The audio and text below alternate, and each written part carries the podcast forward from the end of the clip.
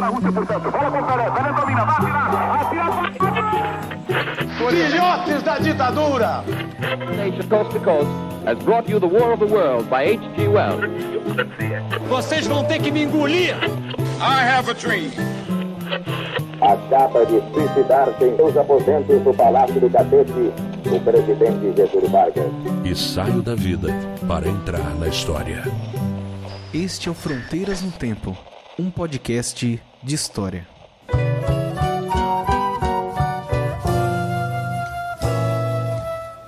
Dinheiro na mão é vendaval, é vendaval na vida de um sonhador.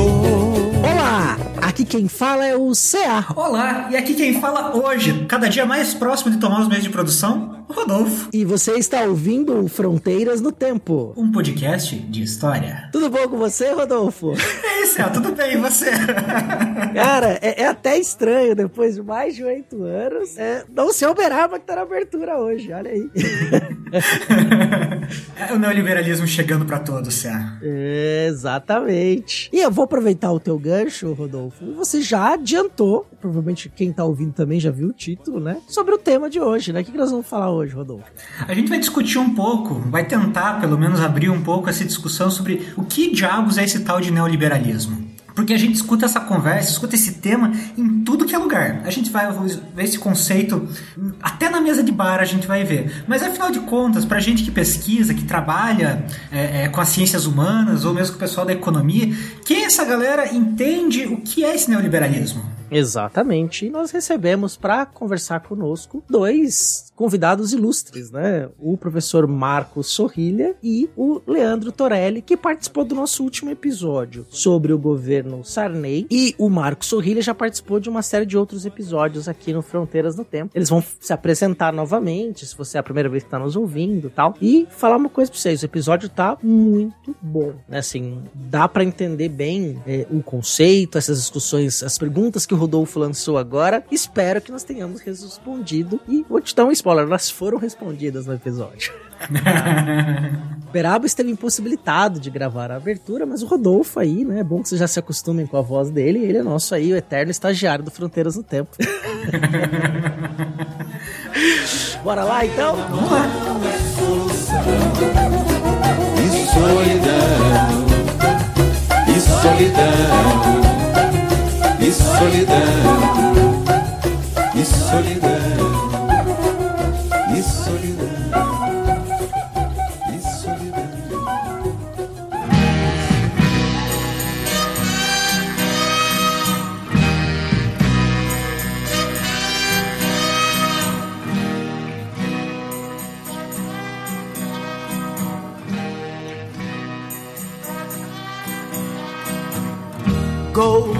finger.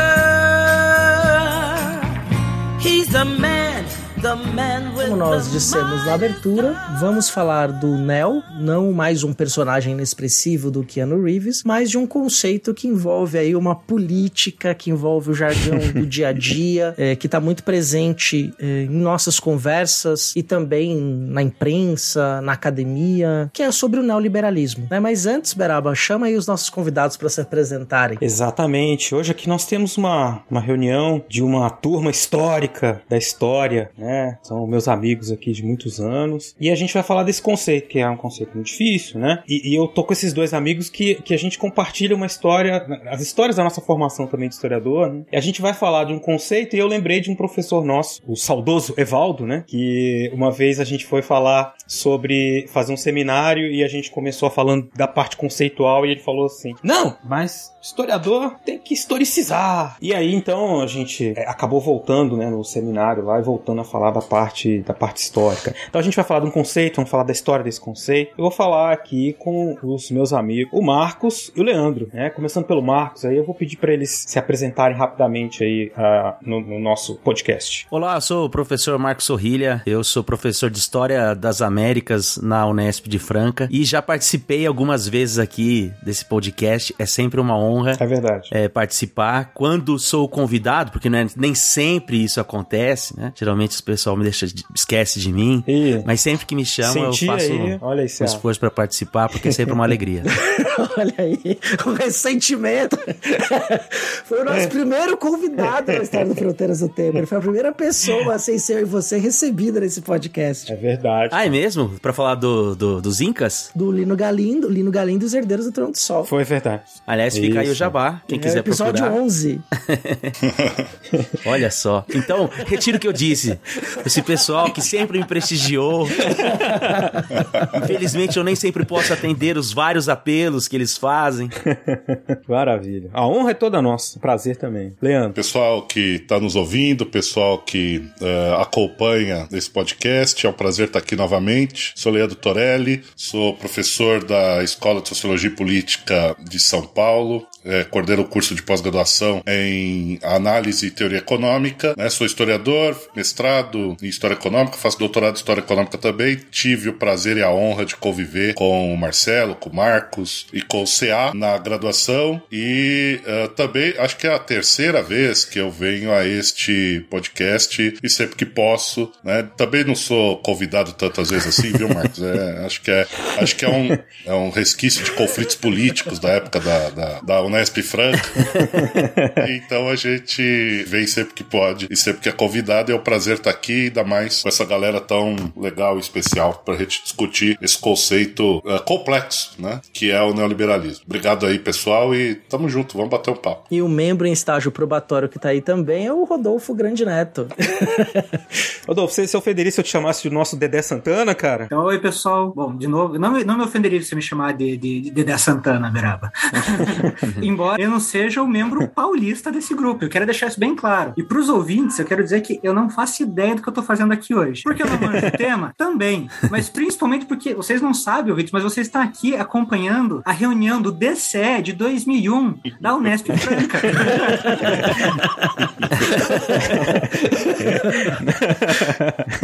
Eu sou um outsider. No meio dessa, dessa reunião toda, eu tô mais perdido que salário mínimo em bolsa de neoliberal. Ah, essa é boa. Mas é isso, inclusive, eh, Rodolfo, legal que você fez essa, essa piada aí, porque ela remete ao problema que nós trazemos aqui hoje, né? Que é uma piada fácil, é, uma, é um jargão fácil, tá na, tá na boca do povo, né? Ou é muito comentado na- no debate público essa expressão e esse, esse, esse- essa palavra, neoliberalismo, o neoliberal, né? O substantivo e o adjetivo aí ligados a essa, essa expressão, essa palavra, acaba muitas vezes significando tantas coisas que ninguém sabe exatamente o que, que é, né? E o que nós vamos fazer aqui hoje é justamente trazer para vocês algumas reflexões, como eu disse para vocês, a respeito do conceito, dos significados, né? Do neoliberalismo e da história desse conceito também e de como que nós podemos pensar. Então, acho que é importante aí a gente começar é, falando sobre o neoliberalismo para nós, né? Como é que o neoliberalismo, a gente entende isso na nossa época e depois a gente pode fazendo, como todo bom historiador, fazendo um recuo temporal para a gente explicar a evolução do conceito, as suas transformações e até aplicações do que a gente vai chamar aí, talvez vocês vão dizer sim ou não, genericamente neoliberalismo ou com precisão, que é neoliberalismo, ao longo do tempo. Bom, eu posso começar introduzindo a discussão, depois a gente vai trocar de ideia. A ideia de neoliberalismo que nós utilizamos no contexto contemporâneo, no contexto atual, me parece que ela, ela surge, ela tem o seu surgimento, né? ela tem, digamos, a sua gênese a partir ali da crise de lucratividade do final dos anos 60, início dos anos 70, e vai se consolidar como um jargão do debate político, do debate econômico, do debate social no mundo a partir dos anos 80 do século 20. né? Então, ah, esse é o contexto em que o termo neoliberalismo ganha especificidade, ou melhor, a, a polissemia do da sua característica atual. né? Então, o termo eh, ele vai aparecer no jogo, no debate político de maneira muito primária ainda nos anos 70 e vai se consolidar a partir dos anos 80 e se transformar numa, num, num termo político poderoso, independentemente do que ele significa. Né? Eh, ele é muito, muito utilizado, eh, principalmente para criticar determinada eh, visão de política, de economia, e passou a ser muito significativo do debate político a partir daquele contexto. Nos anos 90 e nos anos 2000, isso vai se consolidar e o termo neoliberalismo vai entrar até, eu diria, uh, vai fazer parte, inclusive, do, do, da discussão mais comezinha, mais de bate-papo de botequim, saindo, inclusive, do universo teórico, acadêmico, mesmo jornalístico e entrando para o cotidiano uh, das pessoas. Muitas vezes, utilizando os termos sem ter, evidentemente, nenhuma precisão uh, de qual o seu significado, se é que nós podemos atribuir alguma precisão a qualquer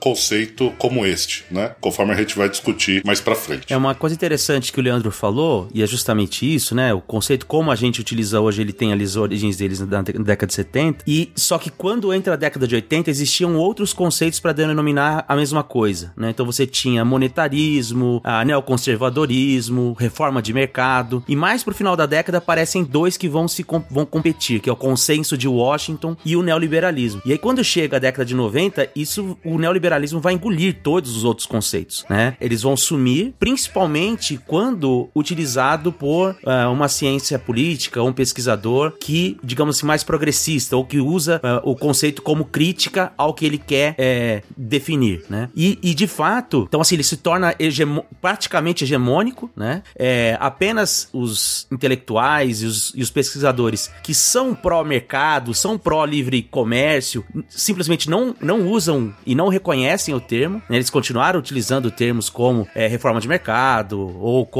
até neoclássico, economia neoclássica, enfim, é, ou liberalismo pura e simplesmente. Mas o neoliberalismo, então, ele ganha uma força tão grande que, como o, o Leandro disse, é, entra no cotidiano, e isso me lembra, né, falando aqui, voltando no tempo, que no Cacete Planeta tinha um quadro do presidente Fernando Henrique em que colavam, colavam na, nas costas dele uma, um papel, como xingamentos, assim, né, pra quando ele, como no bullying escolar, né, coloca uma coisa nas costas do cara para ele não saber e todo mundo fica xingando o cara. E um desses xingamentos que colocavam nas costas do Fernando Henrique era justamente neoliberal. Então ele entrava em cena, assim, para quem não sabe, o Conceito Planeta era o principal programa é, humorístico da década de 90. Eles faziam várias sketches, entre elas é, imitações de novela, sátiras de novela, imitações de personagens públicos, entre eles os presidentes. E o Fernando Henrique tinha essa peculiaridade, que aparecia neoliberal sendo usado como uma espécie de xingamento. Era o Viajando Henrique Cardoso. Esse mesmo.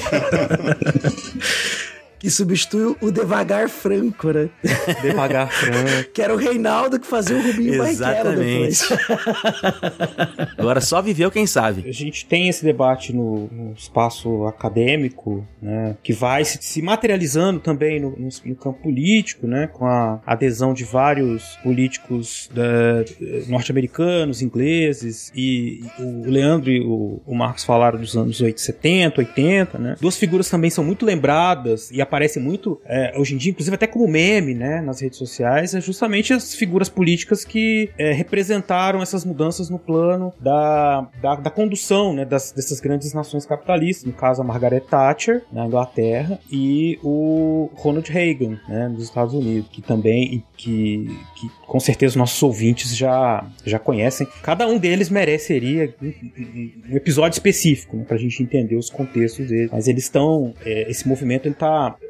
com, com, esses vários nomes, essas possibilidades, eles estão ganhando aí um espaço importante no campo político e que vai se transformar em políticas públicas concretas, né, que vão atingir as pessoas, especialmente nessas, nessas nações, mas no mundo inteiro, né, de maneira geral. Então, é porque, o, o Marcelo, acho interessante até você ter citado esses líderes políticos e a, a, a regressão que o Marcos fez sobre a existência de outros termos que, digamos, disputavam, uh, disputavam a conceitualização do que estava acontecendo do ponto de vista econômico e político nos anos 70 e 80, o que é importante a gente considerar aqui é que algo mudou do final dos anos 60 para os anos 70, anos 80, em termos de organização do Estado, da sua relação com a economia e com a sociedade. Verdade. Essa verdade. mudança, né? Essa mudança é que, uh, digamos, os pesquisadores na academia, e nós sabemos como isso funciona no ambiente acadêmico, é que começaram a tentar tatear e tentar entender, né? Essas transformações, cada um, evidentemente, partindo de perspectivas de pesquisa diferente, partindo de visões ideológicas diferentes, mas tentaram compreender essa transformação, né? Que a Thatcher e o Wigas, uh, digamos, eles simbolizam, né? Eles são os ícones desse processo, mas é efetivamente uma mudança de um sistema, eu vou usar os termos marxistas aqui, de um modo de acumulação para outro, né? Ou seja, o capitalismo sofre uma transformação significativa na sua forma de organização, uh, do ponto de vista da própria organização política e da relação entre os diversos grupos e conflitos de interesse ali do final dos anos 60, início dos anos 70, eh, início dos anos 70,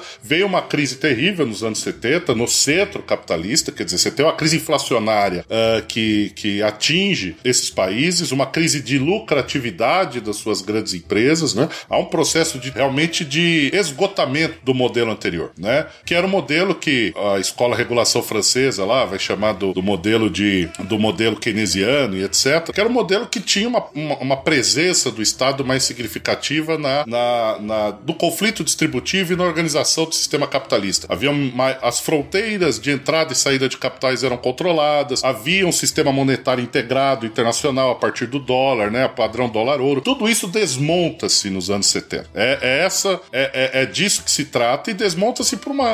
E nós vamos entrar aqui em detalhes das razões. Eu acho que uh, uh, seria uh, muito pretensioso da nossa parte querer explicar uma transformação tão profunda, né, do, do sistema capitalista em pouco tempo. Mas o fato é que, ao se deparar com essas transformações, o pesquisador que olha para esse contexto tem que tentar, é, vão, muitos vão tentar conceituar qual é essa nova dimensão, qual é essa nova, esse novo caráter do, do sistema capitalista a partir daquele contexto de crise, que os anos 80 vão dar sua resposta lá no, a partir do centro, né, com as transformações da, propostas aí pelo, pelo Reagan, pela Margaret Thatcher, que representam um determinado rumo que se deu, né, a esta crise, né, uma, uma determinada solução específica que se criou para essa crise. E isso fez com que é, muitos de visão crítica interpretassem, visão crítica a, esse, a essa mudança, né, interpretassem esse contexto como um fenômeno de retomada da força uh, do, do capital, né, que tinha se enfraquecido né, do pós-guerra, digamos assim, força política, tinha tido que ceder às classes trabalhadoras, pelo menos o centro capitalista, e uh, essa retomada seria uma, seria uma, uh, o refortalecimento aqui do capital seria o caminho tomado por esses países, por esse centro capitalista e levaria necessariamente a transformações de grande monta, né, desmontando aquilo que se convencionou chamar de estado de bem-estar social, ou desmontando parte daquilo que se convencionou chamar de estado de bem-estar social. A partir daí, é por isso que eu, eu achei que era importante a gente conceituar esse negócio, a partir do fenômeno histórico propriamente dito, é que alguns analistas vão dizer, bom, isso aqui faz surgir um novo, um novo sistema que eu tô chamando de neoliberalismo, né? E aí teve outros nomes, teve globalização. Globalização neoliberal. É, globalização neoliberal, acumulação flexível, enfim. Então o livro David Harvey, famoso, né? Condição pós-modernismo, né? Então você tem nos anos, nos, nos anos 80 80 e começo dos anos 90, essa disputa mesmo, uh, digamos, uh, de nomenclatura, de, de, de como pensar esse contexto. E sim, a partir da segunda metade dos anos 90, e principalmente no século 20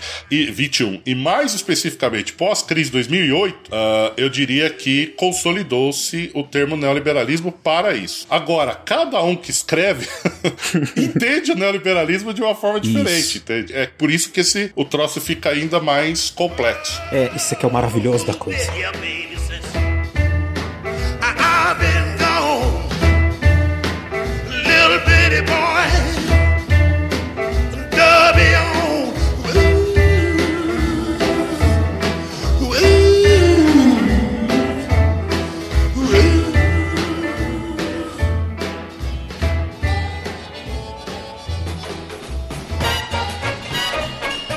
Interromper aí o, o episódio, mas é só um recadinho rápido e importante. O Fronteiras no Tempo é um podcast que se mantém por meio de um financiamento coletivo. Se você tá gostando, você gosta do nosso trabalho e quer se tornar um padrinho ou uma madrinha, se você puder contribuir conosco, existem duas formas. O primeiro é pelo site do Padrim, que é padrim.com.br barra Fronteiras no Tempo. Você pode colaborar a partir de um real dentro da faixa que você puder e quiser fazê-lo. Ou você também pode fazer uma assinatura no PicPay PicPay. só buscar por a nossa arroba Fronteiras no Tempo e nos apoiar. Toda ajuda é mais do que bem-vinda e importante para que esse projeto de divulgação histórica, de história pública, se mantenha por mais 8, 10, 20 anos. Valeu, vamos voltar pro episódio. Dinheiro, pra que dinheiro se ela não me dá bola? É, eu acho que em certa medida, eu tenho, já deixar aberto aqui, eles sabem, até por isso que eu tô aqui, eu tenho minhas críticas ao conceito e até a sua utilização, né? E uma, uma das críticas é que eu acho que ele parece um pouco com o conceito de populismo, né? Ele designa várias coisas para um fenômeno que é concreto e geral- geralmente ele é empregado para é, atacar aquilo que ele está tentando conceituar. Ele é sempre utilizado de uma forma negativa, pejorativa, né? Ou para como um mal para alguma coisa. Só que se fosse só esse o problema, né? Tudo bem. Mas é, uma das questões é justamente essa, assim. Você vai ter gente que vai usar o termo neoliberalismo para um modelo de desenvolvimento, é, ou então um conjunto de políticas de reforma econômica, ou como um paradigma acadêmico, ou até mesmo como uma ideologia, né? E aí, a parte e, e cada um que vai utilizar esse, esse termo, é, esses termos, vai usar esse termo com esses significados, né? É, eles também partem de uma visão crítica. Então, uma das coisas que eu acho interessante desse conceito, por exemplo, marxismo. Um cara de direita e um cara de esquerda, os dois usam o termo marxismo. O de direita vai falar, isso tá dando errado porque é marxismo, e o outro vai falar, isso tá dando certo porque é marxismo. Mas os dois usam o conceito, ainda que um empregue de uma forma negativa, o outro empregue de uma forma positiva. O conceito de neoliberalismo, não, né? Existe um estudo que, é, que, que eu me baseei para participar aqui com vocês hoje, que mostra justamente isso. Assim, 3% dos, das vezes que o neoliberalismo é utilizado em revistas acadêmicas é positivamente. E 75% é de maneira negativa e o resto é neutra, né? Depende de como é, de quem utiliza e tudo mais. Então, eu acho que a gente pode escrever então quais são e de todos os conceitos, o que eu de todas as maneiras como o conceito aparece, a que me parece mais interessante é a que descreve como conjunto de políticas de reforma econômica. Porque eu acho que ela descreve mais o fenômeno sem tentar necessariamente estabelecer, digamos assim, um, um sentido negativo pra coisa. E tem, e tem uma coisa que é interessante quando a gente pensa nesse contexto histórico. Se a gente pega os anos 70, você tem a crise do papel, é que começa a faltar papel, né? É uma coisa muito louca. né? É, a crise do petróleo, a desindexação do dólar do ouro, e isso vai ser fundamental. E mais do que isso, né? É, a forma como o- no Oriente se reinventa as formas de produzir, que vai depois, nos anos 80, impactar no Ocidente, que é a tal da reestruturação produtiva, que algumas pessoas chamam de toyotismo. Só para o nosso ouvinte ter uma ideia, hoje nós não falamos de fábricas de automóveis, a gente fala de de automóveis. Vou dar um exemplo, pegar um Gol, o falecido Gol, que agora não é mais, vai ser mais fabricado, né, da Volkswagen, isso, inclusive ele é, ele, é, ele é medida monetária, né, se você ganhar em uma, na, na Mega Sena, você sabe quantos Gol brancos você vai poder comprar, né? então vale tantos gols, né, então assim, é uma unidade monetária, o Gol, o Gol mil, pé de boi, né? por exemplo, né, hoje, o Gol 4, até pouco tempo atrás, o Gol quatro portas era, era montado no Brasil e o Gol duas portas montado na Argentina. Só que a Volkswagen no Brasil não fabrica do pneu ao estofado, o motor. Não. Ela existem outras empresas, algumas subsidiárias e outras que são terceirizadas, como por exemplo, o painel dos carros da Volkswagen, quem produz é a Motorola. Então a, a Volkswagen compra os painéis da Motorola e monta. E quando ela vai fazer isso, ela vai fazer um cálculo de demanda para poder montar os seus automóveis sem es- grandes estoques. Então, a montagem de grandes estoques, a fabricação de um automóvel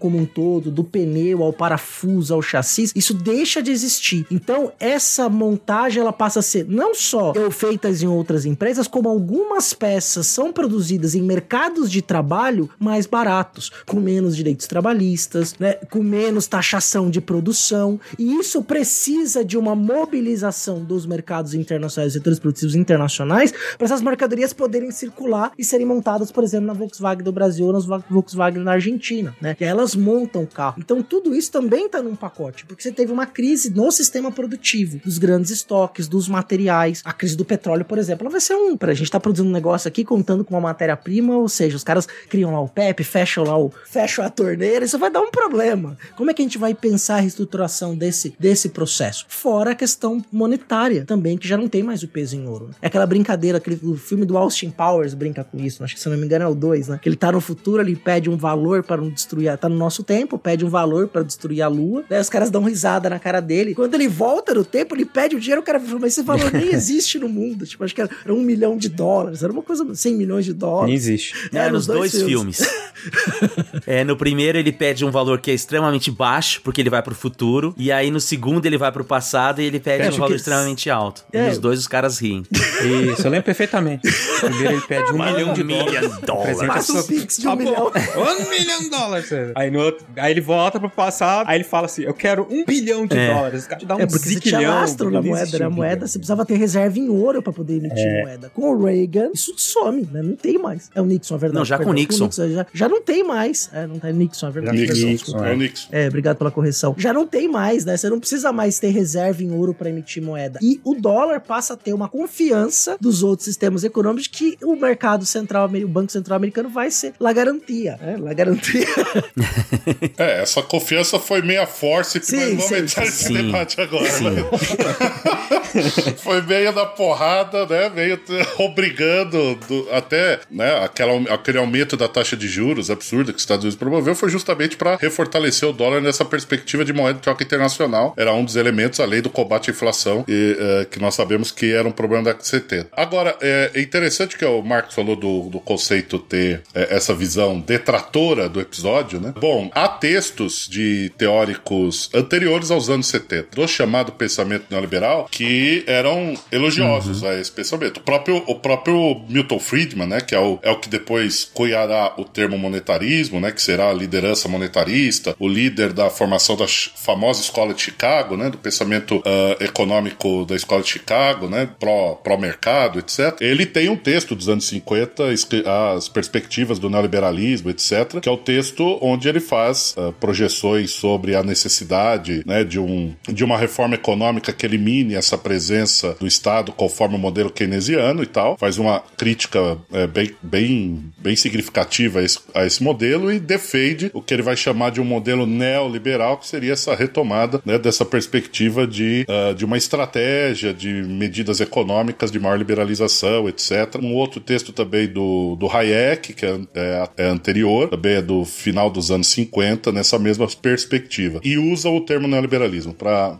Isso depois é abandonado. Até é interessante isso também. Pensar por que, que o termo foi abandonado pelo, por aqueles que conseguiram fazer com que a sua estratégia política fosse levada em consideração ah, como medida importante a partir desse período dos anos 70 e 80. Por que, que foi abandonado? É uma discussão a ser feita. Será porque se hegemonizou a crítica a partir do termo neoliberalismo? Então eu nego o termo ah, como um modelo e abandono a perspectiva de usar o termo porque ah, o, o, o discurso crítico ganhou, ganhou poderio, ganhou força. Né? Nesse, no discurso crítico há uma miríade de interpretações. Eu, eu consegui aqui, eu consigo hoje identificar pelo menos seis. Né? Não sei se ah, depois ah, outros, o Marcos e o Marcelo, ou o Ceal, o Rodolfo que está quietinho, quiserem complementar. Mas evidentemente que tem a visão marxista, que entende o neoliberalismo como uma nova forma de acumulação, fundamentalmente marcada pela financeirização. Né? Então os, os marxistas interpretam esse novo capitalismo pós anos 70, o capitalismo financeirizado, que, é, que seria resultado desta, desta, dessas aberturas de fronteiras para capitais e para empresas que o CA estava descrevendo agora há pouco quando falou do, do caso da- das montadoras. Né? O, tem uma visão Foucaultiana, que é uma visão né, que nasce a partir do estudo do, do Foucault, né, daquelas palestras ou aulas do Foucault. Michel Foucault. Nas, é, o Michel Foucault na, no Colégio de France, onde ele, onde ele discutiu lá a chamada o, a- o nascimento da biopolítica, né? Onde ele usa o termo neoliberalismo em 79 nessas palestras e fala da existência que o, esse, esse neoliberalismo seria uma nova governamentalidade do mundo, né? Marcada pela transformação do sujeito em capital humano, né? Então esse, esse é um outro conceito que você veja vai em outra linha completamente diferente dos marxistas que estão olhando para a questão da acumulação. Ele está olhando para a questão da, da forma de governamentalizar o mundo, né? De uma perspectiva do governo dos homens, né? Como eles se estabelecem a partir eh, dessa, dessa de um valor. Ele não usa o termo ideológico, né? Não é não é do jargão do, do, do Foucault, né? É, usar o termo ideologia, mas é, é, é de uma perspectiva de construção de um sujeito, né? De um novo sujeito fundamentado nesses valores que seriam os valores mercadológicos, né? Do- da transformação do, do, do ser humano no, na figura do capital humano, que se responsabiliza pelos, pelos seus fracassos e se vira, né? E uh, pelos seus sucessos, né? Tem uma visão polaniana, inspirada, inspirada no estudo do, do, do cientista social Karl Polanyi, né? Do polonês. Estudo lá de 44, o livro A Grande Transformação, onde ele faz uma, uma releitura, na verdade, uma crítica à sociedade que ele chama de mercado autorregulável. Ele está fazendo a crítica daquele liberalismo do século XIX, né? E ele e é inspirado na interpretação do Polanyi, né? De que, na verdade, o conflito é entre mercado e sociedade, o Estado como um elemento de disputa entre o mercado e a sociedade, né? No, no moderno sistema capitalista, ele não usa sistema capitalista, ele usa sociedade e mercado autorregulável, né? Essa disputa, ele, uh, há interpretações polanianas, inspiradas no Polanyi, que vão dizer que o neoliberalismo é, na verdade, um, uma ampliação do espaço do mercado e redução do espaço da sociedade com o apoio do Estado, uhum. né? Então, essa é uma outra interpretação do que seria essa sociedade neoliberal, né? Ou esse mundo neoliberal. Você tem a visão neo-keynesiana que se aproxima um pouco daquela que o Marcos mais gosta, que é aquela que, que diz que, que olha o neoliberalismo como uma estratégia de medidas econômicas, políticas, de implementação de uma sociedade de mercado mais dinâmica e etc. Né? É uma visão, a visão neo-keynesiana, evidentemente, é crítica a esta leitura né, de sociedade. Há ainda a visão do pessoal que pensa o capitalismo a partir da ideia de sistema mundo, né, inspirado no Emmanuel Wallerstein, no Giovanni Arrighi e outros autores dessa perspectiva. Lemos muito, hein? Opa, bastante. Giovanni Arrighi. Exatamente. Professor Pedro Tosi, né? Pedro Tosi, é. e aí esse pessoal pensa que o neoliberal vê o neoliberalismo como uma mudança na organização da produção capitalista. Aí se aproxima muito do que disse o, o CA uhum. agora há pouco, né? Que essa e que exige essa nova formulação de produção capitalista exige uma ressignificação das relações entre centro, periferia e semiperiferia e rearranjam essas estruturas dentro do sistema capitalista. O último livro do Giovanni Arrighi, antes dele infelizmente falecer, que é o, o livro cujo título é Adam Smith em Pequim, o título já é bastante interessante, uh, onde ele vai exatamente fazer essa análise de uma ressignificação das relações centro e periferia num contexto de ascensão chinesa, num processo de transformação do sistema capitalista. Aqui, Marcos, é interessante porque eles não têm a visão, ah, este capitalismo é mal. Não, Oh. Todo ele é mal. Entendeu? É só uma nova forma de organização. Né? Eles não interpretam o neoliberalismo como um problema, eles interpretam o neoliberalismo como uma nova forma de organização do capitalismo como um todo. E tem, por fim, uma visão que eu acho uma visão que tem crescido nos estudos críticos do neoliberalismo, que é a visão de múltiplos neoliberalismos, né? uma visão plural dos neoliberalismos, dizendo: bom, nós temos que olhar as experiências de cada, de cada local, de cada país, de cada realidade, para entender quais modelos de desenvolvimento fundamentados no neoliberalismo se implementaram em determinados países. Só que aí eu fico com aquela dúvida: é, é tão plural assim ou eu estou olhando para. Eu preciso encontrar aquelas. Quer dizer, eu escolho uma dessas aqui e vou buscar encontrar nas experiências eh, de cada país a, a construção ou não deste modelo aqui. Então, se eu. Ah, eu sou crítico do modelo marxista. Ah, então, aqui no Brasil não foi como os marxistas disseram, foi assim, assim, assim. Né? Isso vira. Também não sei se contribui tanto para a discussão do conceito. Mas eh, essas seriam as interpretações críticas, né? Mais presentes que eu consegui, consigo identificar, né? Não, não vou me posicionar sobre elas agora, mas acho que todas, todas têm aspectos interessantes e todas têm aspectos uh, uh, também que deixam lacunas, evidentemente, como toda análise de realidade concreta uh, não esgota o problema, né? Enfim, agora a crítica realmente tem esses dois aspectos. O Marx lembrou muito bem, sempre vem à minha cabeça o conceito de populismo quando vai discutir a questão do neoliberalismo. O conceito seria polissêmico demais, né? Dessa perspectiva, assim como populismo, né? Se a gente pensar o que o Ernesto Laclau chama de populismo, o que o, o que o, sei lá, um brasileiro aqui, o Vefor. o Vefor chama de populismo, são coisas muito diferentes, né? Enfim, então dessa perspectiva, o, de, o debate do neoliberalismo também, mesmo do lado, veja, mesmo do lado crítico ao neoliberalismo, há uma polissemia, né? Gigante. O interessante é que estão olhando para o fenômeno concreto, Exato. todos eles. Estão analisando de uma perspectiva assim muito diferente, né? Estão criando noções muito diferentes. Eu acho isso muito desafiador, mesmo que uh, seja seja polissêmico demais, ele traz uma é, de repente cada um desses aspectos aqui está apontando para um problema que pode ser uh, um, um, fenômeno que precisa ser olhado, né? até porque essas transformações são muito recentes. Nós que somos historiadores sabemos a dificuldade que é de analisar uh, contextos quentes né? do processo histórico, porque eles demandam uma capacidade de abstração que que às vezes falta a nós a condição de objetividade, né? Numa situação em que você está envolvido, né? Diretamente, uhum. né? Você é agente do processo. Né? Enfim, uh, só para ajudar a gente a pensar o conceito aí.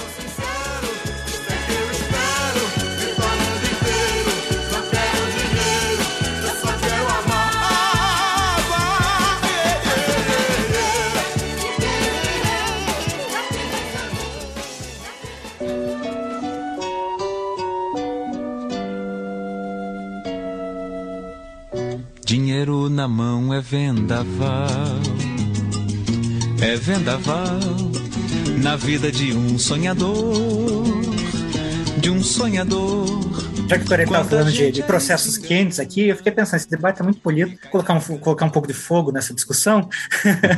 é, dentro dessas coisas que a gente está discutindo, eu acho que talvez uma coisa que possa acompanhar, e aí é, eu coloco ele ao lado do, desse conceito de neoliberalismo, mas uma coisa que parece que ele acompanha e constrói constantemente desde o início ou do, dos primeiros processos que acompanham o conceito neoliberal, que seria o próprio conceito de conservadorismo. Estou é, dizendo isso porque, assim, se nós pensarmos, por exemplo, o quanto ele tem lá no, talvez talvez no próprio conceito do Friedman, né, uma ideia de que ele volta a um sistema anterior, ou volta a um ponto anterior. Né? Quando nós temos a, a, a crítica keynesiana e tudo mais, isso não pode, então, acompanhar. E aí, quando eu falo conservadorismo, eu não quero nem dizer especificamente o conservadorismo político. Né? Eu quero dizer, talvez, assim, até um próprio tipo de economia conservadora, de alguma forma assim. Estou falando muita groselha? Eu, eu não entendi. Você está dizendo que o neoliberalismo se ligaria ao conceito de conservadorismo, é isso? Isso, que, que, que um meio que pode, de alguma forma, dentro de todas essas propostas, coisas que a gente pensou, é, é, é, foi discutido, eu fiquei pensando se de alguma forma o, o, o conceito de conservadorismo, é, é, ou dos, dos, conservadores, né, ou seria o, o, neoliberalismo poderia ser chamado de alguma forma como uma reforma conservadora? Acredito que talvez seja um conceito de um outro momento, algo que está conectado? Não,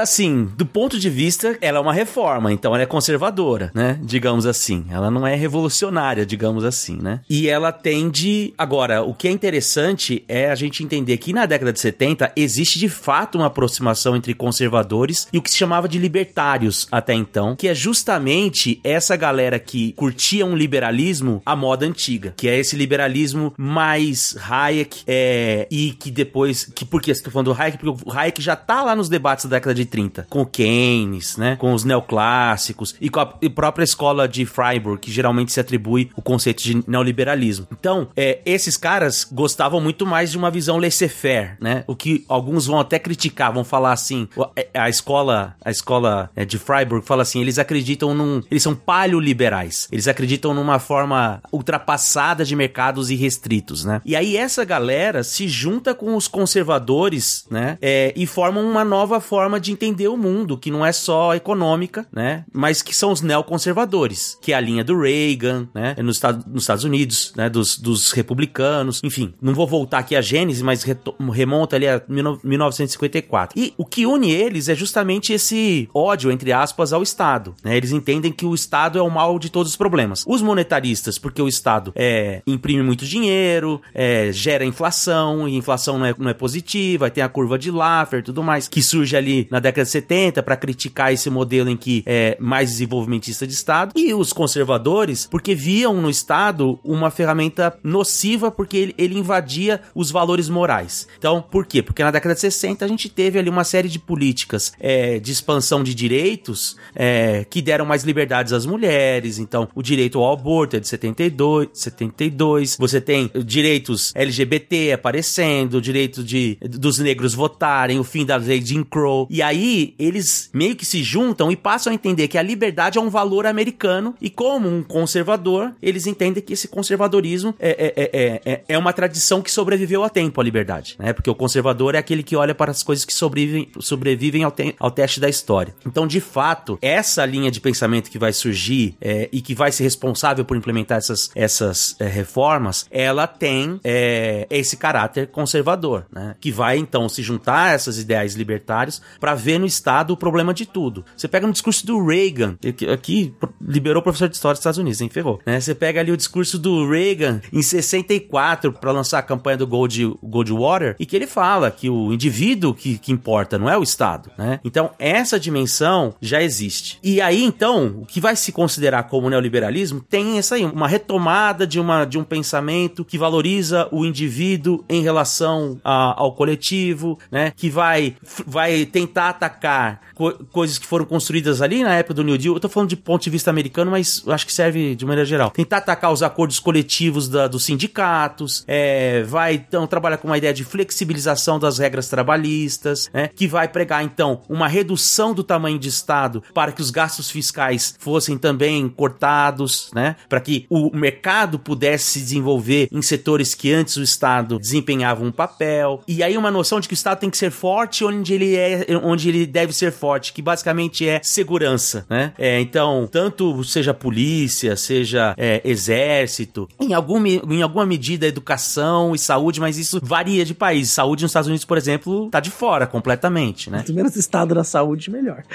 pois é, e é, sabe o que é muito interessante? Que você pergunta, inclusive, para alguns candidatos democratas, eles são contra um SUS nos Estados Unidos porque eles dizem que não é americano. Isso não é americano, né? É. Porque eles valorizam muito essa, essa, essa noção do indivíduo e tal. Então, a mala de dinheiro dos convênios médicos né, no lobby do Congresso.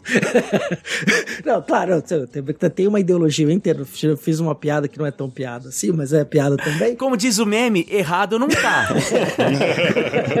mas existe uma linha de pensamento que entra, pelo menos, numa coerência discursiva dentro dos Estados Unidos que incorpora essa ideia. Tem. Né? De que, olha, é, isso aqui a gente não é, não é nossa discussão. Tanto é que o que Obama consegue fazer é ampliar a participação da população nos seguros privados, né? Não necessariamente dar acesso isso. à saúde fornecida pelo Estado. O máximo que o Obamacare foi, foi isso. Então, beleza, vamos criar planos de saúde mais baratos. Ponto. Se quiser, eu volto aqui um dia pra gente conversar sobre sistema público de saúde americano. Mas, assim, hoje eu acho muito difícil implementar um SUS nos Estados Unidos. Porque o negócio, enfim, lá atrás, quando se tentou, é uma coisa. Então, assim, então você tem toda uma política que vai atacar o estado de bem-estar social e que está, de fato, atrelado a essa nova concepção neoconservadora. Por isso que essas medidas foram, na década de 80, chamadas de neoconservadoras ou de monetaristas, porque o principal é, intelectual que deu suporte às linhas econômicas do Reagan foi o Milton Friedman, né? Que Sim. chama o que ele faz de monetarismo. Né? Em nenhum momento ele se chama de neoliberal. Ele não, não pertence a uma corrente neoliberal. Na década de 50, sim. Porque na década de 50, ele tá dialogando com o que a escola de Freiburg tá chamando de, de neoliberalismo. Por que, que a escola de Freiburg vai falar de neoliberalismo? A nossa, porque eles pertenciam todos a, a um mesmo evento, digamos assim. Era que aquele liberalismo, e isso é muito interessante, porque quando vem ali o, o final da Primeira Guerra Mundial, você tem o. Aí, historiador é. É um podcast de história, né? pode falar, fica à vontade.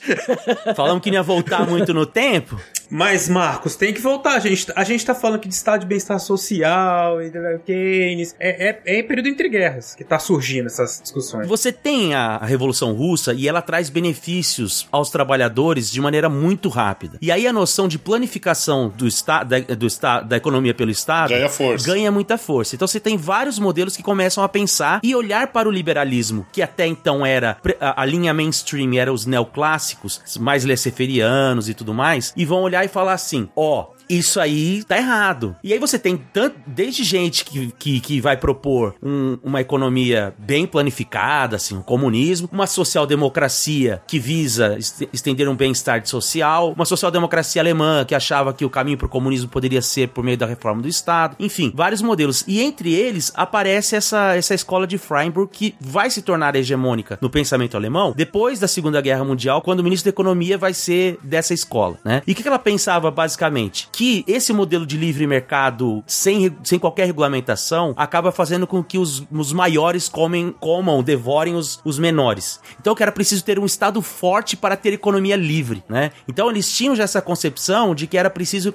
criar uma espécie de economia social de mercado, né? Então, quando está na década de 50 e 60, as pessoas usam neoliberalismo para se referir a isso. Então ele tá falando assim, por quê? Porque apesar de parecer Estado forte, eles são anti-keynesianos, porque eles acham que o Estado não tem que gerar emprego, né? E eles também é, têm outras críticas ao Keynes, né? Assim, eles não acham que o Estado tem que ser motor da economia, fazer anticíclico. Ele acha que o Estado tem que regular é, a, a forma como esses setores se articulam. Na verdade, isso, é, enfim, é, se aproxima muito desse diálogo de como os polonianos enxergam esse, esse debate, né? Que é o papel do Estado aí como elemento central desse, desses conflitos de interesse entre mercado e sociedade. E a economia social de mercado alemã tem muito essa perspectiva já do pós-guerra, você tem toda a razão. Uh, o, o, que eu, o que eu achei, que eu acho importante a gente apontar aqui, esse caráter do neoconservadorismo nos Estados Unidos é real e se aproxima, né? O, o Marcos, melhor do que ninguém, uh, pode narrar isso pra gente. Mas tem um outro lado da moeda que eu acho bem interessante, por exemplo, os estudos da, da professora Nancy Fraser, é, feminista norte-americana, importante socióloga americana, e ela fala da existência de um certo neoliberalismo progressista, né? Ao longo dos anos 90, especialmente, né?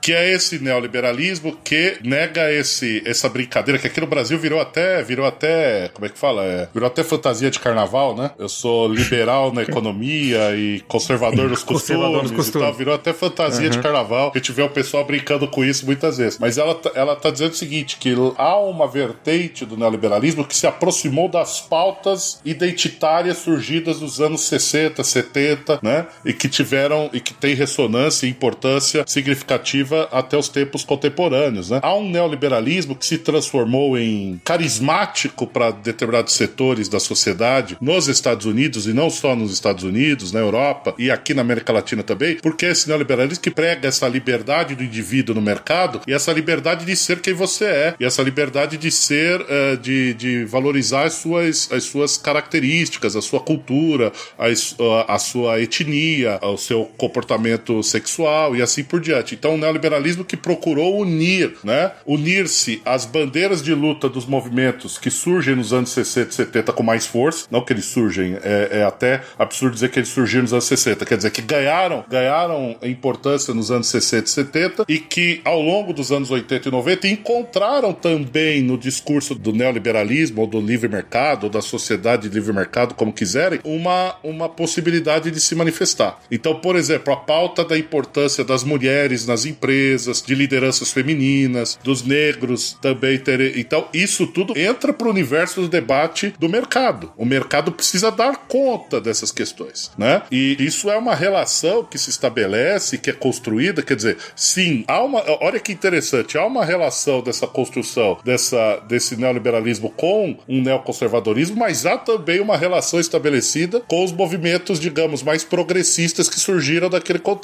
É. Né? E essa capacidade de se articular com os diversos grupos da sociedade e tal é que transforma esse, esse debate numa coisa ainda mais interessante sobre como esse sistema capitalista conseguiu se reorganizar numa, num contexto de transformações sociais e políticas também muito importante. Né? É, ainda mais considerando que tudo isso se dá no, no contexto ali da globalização. Então você está lidando com uhum. etnias diferentes, com novos contatos e línguas e referências culturais de outros lugares. Mas isso também se, se faz entender dentro da concepção de que, pelo menos dentro dos Estados Unidos, o governo Reagan não é só um governo, ele, é uma, ele, ele constrói uma hegemonia política. E essa hegemonia vai até 2008. Então, mesmo os, os liberals, né, os democratas, eles têm que jogar com essas referências. O governo Clinton é isso. É isso. O, o governo Clinton é o que você descreveu, né? Ele é neoliberal, uhum. e, só que nos costumes não, ele é progressista, né? é. Então, mas ele tem que dialogar com isso, porque se constrói uma hegemonia nesse sentido. Então a gente pode dizer que é isso se, se consolida como uma hegemonia e aí os atores políticos conseguem, eles têm que jogar dentro dessas regras mais ou menos vencedoras, digamos assim, para ter ganhos políticos ou poder participar dos, das discussões políticas. Né? Os governos petistas não reformaram nenhuma transformação neoliberal no Brasil.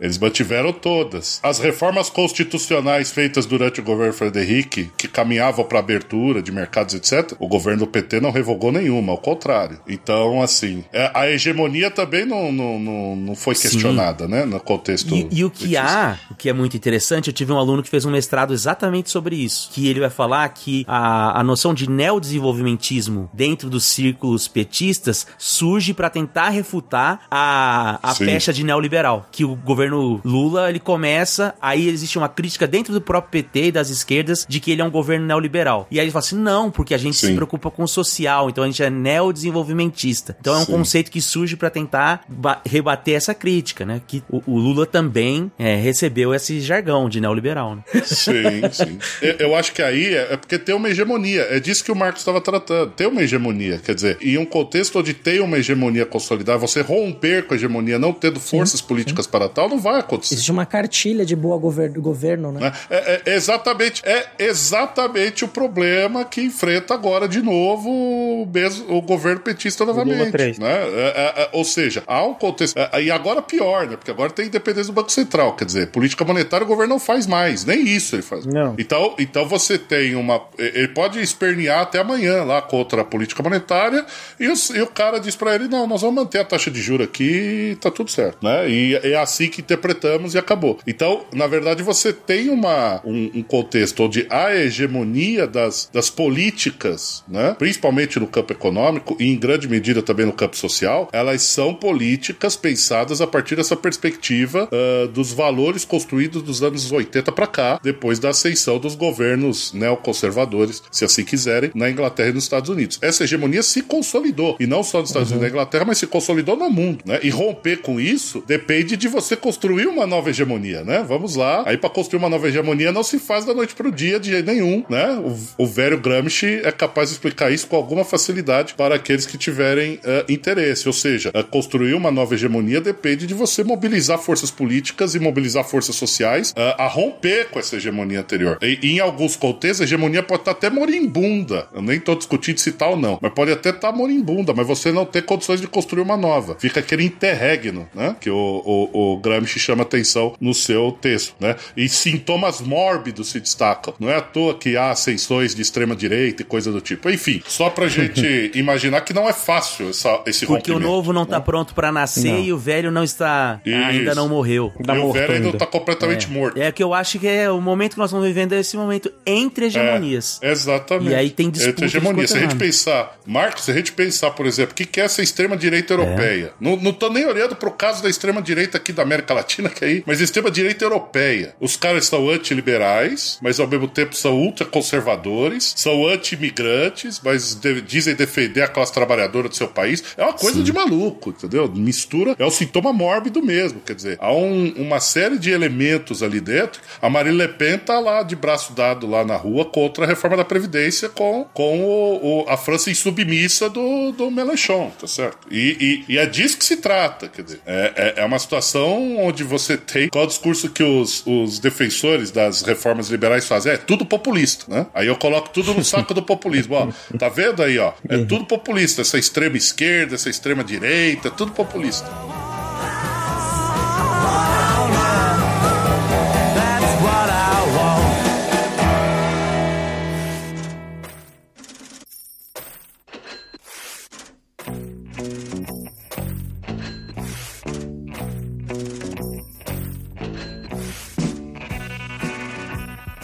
E se para pra pensar, aqui na América do Sul também, por exemplo, o Chile, né? A questão da Constituição. Porque a gente pode dizer que o Chile foi o, o Estado sul-americano que conseguiu implementar essas reformas que a gente está chamando aqui, vai, vamos chamar de neoliberal só para ficar no contexto do programa. Mas essas reformas econômicas e políticas promovidas pelo Pinochet, quer dizer, brother da Margaret Thatcher, uhum. que foi contrária à prisão dele pelo Tribunal Internacional, caramba, quatro, né? Que implementou lá no Chile, existe um sistema único de saúde, a previdência previdência é capitalizada. Uhum. Então, assim, tem uma série de questões ali que é o sonho molhado de alguns aqui no Brasil que é, foram implementados no Chile dentro de um governo autoritário. E uma constituição no século XXI que tentou quebrar esta lógica, sendo que mesmo depois da redemocratização, nem a direita nem a esquerda mexeram nessas reformas promovidas no governo Pinochet, ela também fracassou. Né? É, é um caso muito interessante. Você falando me ligou diretamente ao Chile também. O exemplo da Constituição da Equador também, ela também segue caminhos muito parecidos, assim, para tentar romper com esse tipo de processo. Claro que daí, quando a gente olha para a prática, como as coisas aconteceram ali nos últimos anos, vê que você teve vários entraves. Mas você tem vários países uh, na América do Sul ali tendo experiências muito parecidas com isso. Você está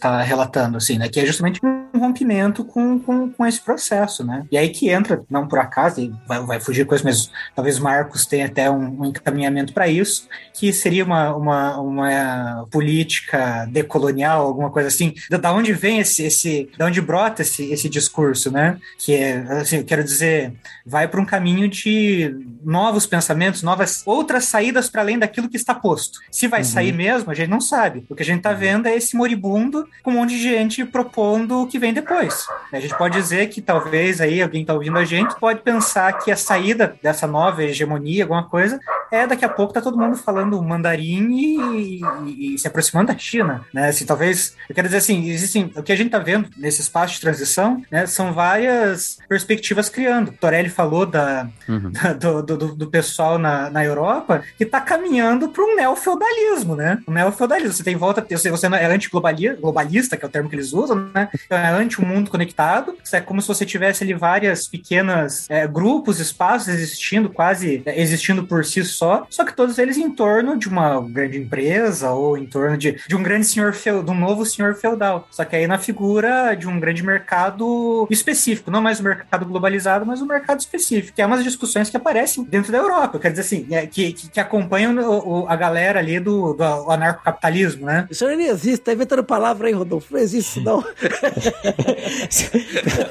Esse negócio, eu ia falar isso aí, eu ia falar isso. Muito bom. Isso é loucura, cara que eu quero dizer é que a gente vem, assim, a gente tá acompanhando, embora talvez não esteja prestando muita atenção nisso, mas em vários movimentos que tentam planejar uma saída. Uhum. Se eles de fato vão conseguir, é, essa é outra história. Mas o que a gente vê é justamente várias pessoas propondo uma saída, um outro caminho, um outro virar para uma outra direção. Se né? você pensar até no Bento XVI, falecido recentemente, o Bento XVI era partidário do movimento das catacumbas, né? Que vamos ter pelo menos, nem que seja só mil, mas que eles sejam aqueles cristãos que sejam realmente muito fiéis, né? Eu queria amarrar essa, essa divagação que a gente teve aqui sobre hegemonia, entre hegemonias e tal, indicando um livro, e aí voltando pro Pinochet, que eu acho extremamente pertinente. Porque, ó, tem um livro chamado, foi traduzido agora pro português, eu já conheci ele em espanhol, chamado A Direita se Tornou Rebelde, do Pablo Stefanoni, e que ele faz um mapeamento dessa nova direita global, que ele até fala assim, ó, não são os antigos neoliberais. Tentar classificá-los assim é, é, é errar. É um equívoco. É, é errar feiamente é, a análise. E aí ele vai falando tudo isso que vocês falaram, assim, a Le Pen já é vista por esses círculos como muito é, de esquerda, já tem uma toda uma, uma leitura, inclusive essa noção de neofeudalismo que, que o Rodolfo falou, porque se minha esposa escuta eu falando isso, eu, eu, ela me mata, né?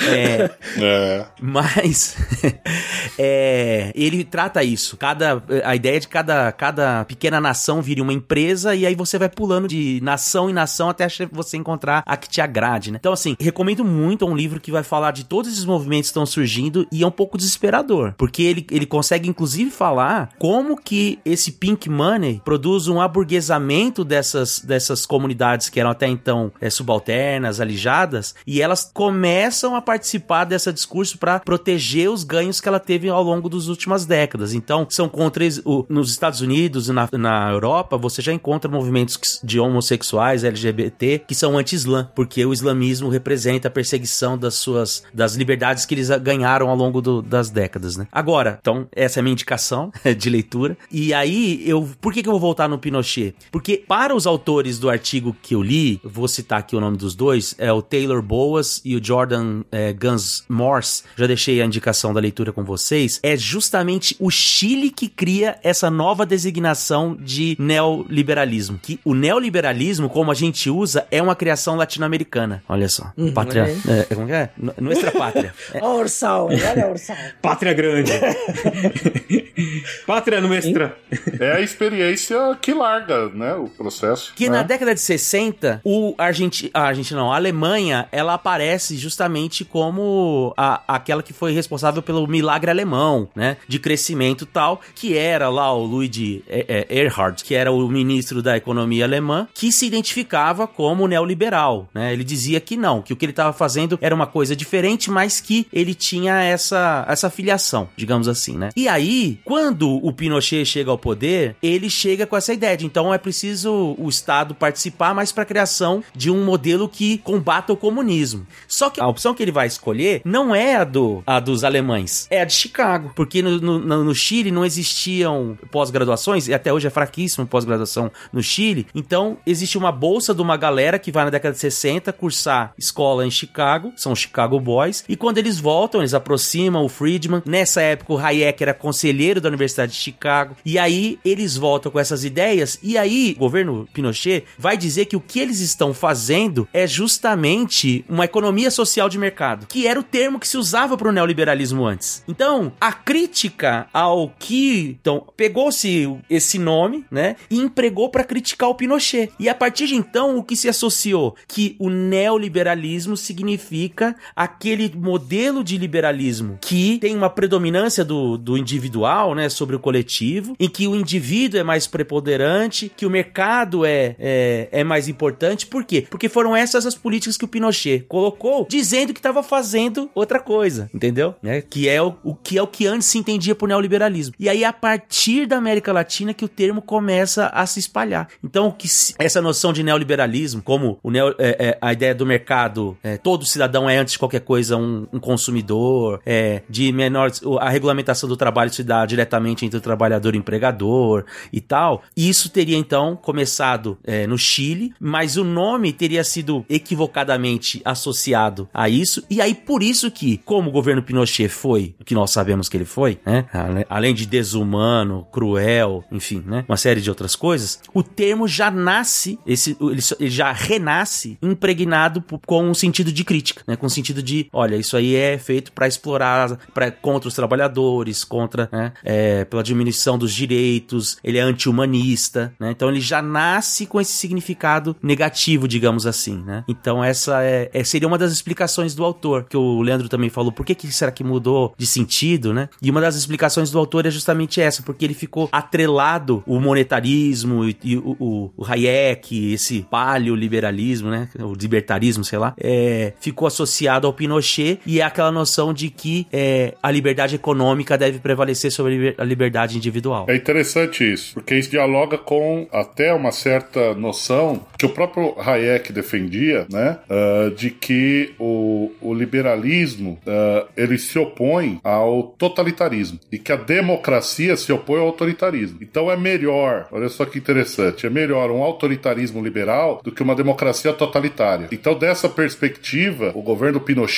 nessa leitura da, do Hayek, naquele contexto, etc., seria um governo autoritário, porém que estava construindo uma sociedade liberal, né? E estava rompendo com o modelo de governo do, do Allende, que era essa democracia totalitária que é uma ameaça à sociedade, né? Então, é, veja como isso, esse debate que parece a princípio econômico, ele dialoga diretamente com uma noção de como construir a sociedade, né? É, é político, é político e, e, social. Político. É uma reação, reação política a essa intervenção do Estado vista como algo que podia levar, levar ao totalitarismo, uhum. né? Lembrando que a gente estava ali no final, nos anos 30 e depois da Segunda Guerra, com essa análise, né? A percepção dessa ameaça da constituição desses estados totalitários que isso poderia trazer é. de negativo para a sociedade. Deixando claro, porque eu não quero atribuir ao pensamento do autor alguma coisa que ele não disse, o Hayek considera que o melhor modelo é a democracia liberal, certo? Mas ele considera melhor o autoritarismo liberal do que a democracia totalitária. Isso, exatamente. O que, que ele chama de democracia totalitária? É qualquer modelo onde tem uma presença de um Estado que uh, interfira nas liberdades de mercado. Né? Uma presença significativa de um Estado que ele levava ao caminho da servidão. Então, é, eu acho que é, é interessante essa perspectiva, porque ele, ele tá apoiando ele, ele tá apoiando um Pinochet na perspectiva de que é o menos pior no contexto onde você tem o risco desse caminho da servidão, né? É uma coisa, é uma coisa muito, muito é, significativa a gente pensar como o sujeito está sendo coerente com o pensamento dele, né? É, mesmo a gente achando absurdo, né? A gente considerando um absurdo, ele tá sendo coerente com o pensamento dele, né? Eu considero que é, o Pinochet é um mal menor diante do que poderia vir a ser um regime é, socialista que se pretendia construir no Chile, enfim, né? Com o, o período Allende. Se desse certo o Allende, né? É. Agora, já que eu, eu, eu só queria fazer também, aproveitar esse cenário, uh, que o Marcos fez uma indicação que eu fiquei interessadíssimo em, em, ler, eu, eu tenho uma indicação que eu acho que é um, um texto por, de um, um, uma forma de descrever esse processo que não parte do conceito, parte do processo histórico. É o livro do, de um sociólogo europeu chamado Gregory Chamayou. Não sei se vocês já ouviram falar. E o livro chama-se A Sociedade Ingovernável, né? Uma genealogia do liberalismo autoritário. E eu fui, eu fui justamente na fonte justamente por isso. Ele vai dizer que o modelo que vai se construir é, é cada vez mais próximo de um liberalismo autoritário, né? Que vai afastando as decisões uh, fundamentais da economia e da política das urnas. Eu acho essa uma leitura interessante. O que, que significa você fazer independência do Banco Central? O que significa você uh, tirando, tá certo? Elementos de decisão de governo e transformando em decisões, digamos, de um insulamento burocrático Tecnocrata, criado né? para tal. É, tecnocrata. Uh, é justamente é, desdemocratizar essas instituições, né? É- essa é uma leitura. uh, então, portanto, à medida em que a hegemonia neoliberal passou a ser questionada, o que eu passo a fazer é tirar da esfera da democracia espaço para questionar determinadas decisões. Isso é uma leitura que me parece bastante interessante para os tempos contemporâneos. Por quê? Uh, depois da crise de 2008, é bom lembrar, as esquerdas ganharam em vários países do Ocidente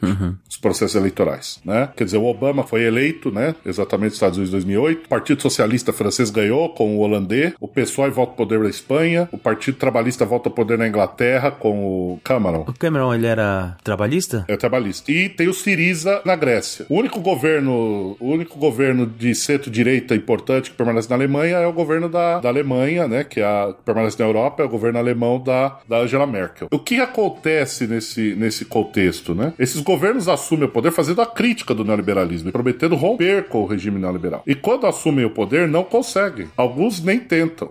Não, foi Gordon Brown. Gordon Brown, exatamente. O Tony Blair. Então, essa disputa, essa, essa ascensão dos governos de, de esquerda, centro-esquerda, né, ah, nos anos, no, depois da crise de 2008, ah, não redundou em nenhuma capacidade de mudança efetiva, co- como a gente está dizendo, discutido a partir da questão da hegemonia. E isso gerou, e isso me parece, é um pouco a minha interpretação, não, isso evidentemente está aberto a questionamentos, é uma interpretação, me parece que eh, prejudicou muito a esses grupos, a esses partidos tradicionais da esquerda e da centro-esquerda, por sua incapacidade de mudar os rumos das coisas quando assumiram o poder. Quer dizer, eles fizeram discurso anti-neoliberal e a população deu a eles a possibilidade de, ó, tá aqui, referendamos, muda isso. E não mudaram, né? Isso criou um cenário que, sabe a coisa do... A ascensão da extrema-direita tá muito associada a isso, Isso. na minha visão, né? Acho que a, a- o fato da, da esquerda ter se mostrado incapaz de, de apresentar qualquer tipo de agenda de rompimento com esse padrão de desenvolvimento que nós assistimos desde os anos 80 para cá, é que deu. eh, Quem ganhou o espaço para fazer o discurso anti-establishment é a extrema-direita. É exatamente isso. É, é a tese do, do autor que eu mencionei, é essa. É, e aí fica, fica extremamente complicado, porque o, a esquerda não, não consegue. Como é que ela vai retomar a disputa dessa hegemonia do discurso anti-establishment agora? jeito, sendo né? que ela teve a oportunidade. Claro, a extrema-direita está sendo colocada no poder e também não tem tido lá grandes sucessos, né? E aí é que vem o questionamento do, de quais os rumos políticos daí para frente. Como disse o Marcos, o autor tem lá umas perspectivas sombrias e tem muita gente com perspectivas sombrias, porque realmente a coisa fica muito complicada à medida em que as forças políticas disponíveis não demonstram capacidade de liderar um processo de mudança ou de acomodação que seja minimamente ah, possível no contexto atual, né? A partir de uma crise dessa sociedade que veio sendo gestada desde os anos 80, quer dizer, é evidente que há uma crise, né? Me parece que as pessoas em geral percebem, quer dizer, a economia parou de crescer já faz um tempo, né? As possibilidades de geração de emprego são quase nulas, as crises financeiras se sucedem uma atrás da outra, os bancos e os governos têm que sair correndo para salvar banco que tá quebrado aqui, tá quebrado ali, quer dizer, o sistema começa a vazar para todo lado, quer dizer, há rachaduras para todo lado. A questão é a solução a ser dada não quer dizer que vai ser melhor ou pior, quer dizer que alguma coisa tem que alguma coisa vai ter que sair daí. E esse alguma coisa sair daí tá cada vez mais complexo porque as forças políticas disponíveis no cenário ah, não demonstraram capacidade ainda de construir um- uma hegemonia alternativa. É, siga o voto relator. Caminhos para o fim do mundo. Então, a gente começou, veio aqui pra falar de neoliberalismo e estamos profetizando o fim. fim do mundo. O mundo pós-apocalipse. A distopia completa. O né, mundo pós-neoliberalismo pra provar que tudo pode piorar. Tudo pode piorar. Ai, que saudades do neoliberalismo. Pois é. Não teve gente cantando, cantando em prosa e verso aí, saudade do Michel Temer? Então. Então. Por que não, né? Saudade do neoliberalismo. Pois é. Não, porque, veja, tem até aquele. Tem o um livro do, de um do filósofo inglês falecido, David Fisher, né? A, o realismo capitalista, onde ele diz é mais fácil imaginar o fim do mundo do que o fim do capitalismo, né? Uh, e, e, veja, é, a gente, tá, a gente tem perspectivas mesmo de uma. Quer dizer, nós temos crises a enfrentar aí que são crises que são cataclísmicas, tá certo? A crise climática é uma questão cataclísmica. Uh, sem solução é, é o fim. É, não tem muito. Se a gente não encontrar uma saída como sociedade, é o fim, né? Não tem muito. Não tem outra. vamos fazer o quê, né? Então você tem problemas a se resolver numa construção de uma nova hegemonia que são problemas por demais complexos. Não são, não são questões muito. Né? A, a, veja, a questão climática não dá para resolver um país, né? Não dá para resolver dois. Né? É uma questão que tem. É um concerto mundial. É, e como fazer isso, sendo que o discurso é de que existe um grande plano global. E no mundo né? com 8 bilhões de pessoas, né? A gente não tá falando do mundo com que não chegava a um bilhão de é. indivíduos, de, de, seres da espécie. Estamos hoje, somos quase 8 bilhões. E, e aí é que tá o problema, porque você tem a promessa. Qual é a promessa? A promessa é de que toda a sociedade vai consumir e viver como um centro capitalista. Não dá. a ideia de um futuro brilhante, igualdade, né? Isso o que, tudo... que, é as sociedades em desenvolvimento, né? Os países em desenvolvimento. Por quê? Porque um a promessa é de que um dia você vai chegar lá. Não, não dá. Simplesmente não é possível. Não vai. Né? Porque o planeta não suporta. Então, diante disso, é, é, as questões elas ficam cada vez mais complexas. E num cenário geopolítico também uh, uh, muito, muito difícil, né? E qual acordo possível sobre a questão climática quando o mundo vive quase uma nova Guerra Fria, né? Uh, são, são situações onde a gente está, né? E, e, tudo isso são sintomas mórbidos de uma crise profunda. Eu vou ali abraçar meus filhos e já volto. Vamos aproveitar os títulos é. do Verdão, Marcos, enquanto ainda tem. É, tipo, pode chamar o episódio de Neoliberalismo ou Fim do Mundo. É, exatamente, bom título. Você escolhe qual abismo você pula. Neoliberalismo, nossa opção pelo, pelo apocalipse.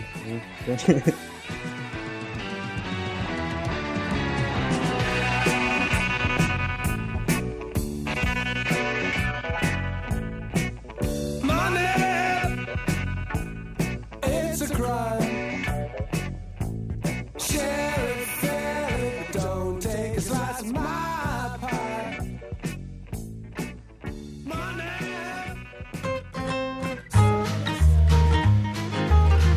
Bom, pessoal, antes de continuarmos aí com esse papo muito legal, eu queria deixar aqui para vocês um pedido, né? Um recadinho. Esse projeto ele acontece graças ao financiamento coletivo que ajuda que, nós paguemos a edição, enfim, para que a gente faça o projeto. E você pode participar do nosso projeto sendo um dos apoiadores. Para isso, basta você entrar no site www.padrim.com.br/barra Fronteiras no Tempo ou no PicPay arroba Fronteiras no Tempo. Nesses dois locais vocês vão encontrar várias modalidades de apoio a partir de um real. Toda e qualquer ajuda é bem-vinda. O nosso projeto ele acontece de forma voluntária, mas para que ele possa continuar crescendo, nós contamos com o apoio de todos e todas. É isso aí, muito obrigado. Vamos voltar aí pro papo que está muito interessante.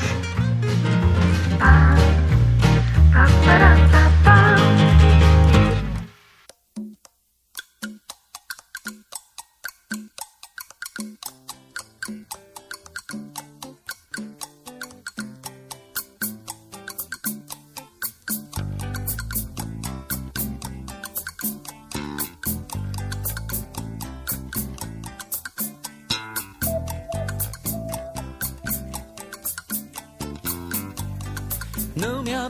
dinheiro não, mas formosura, dinheiro não.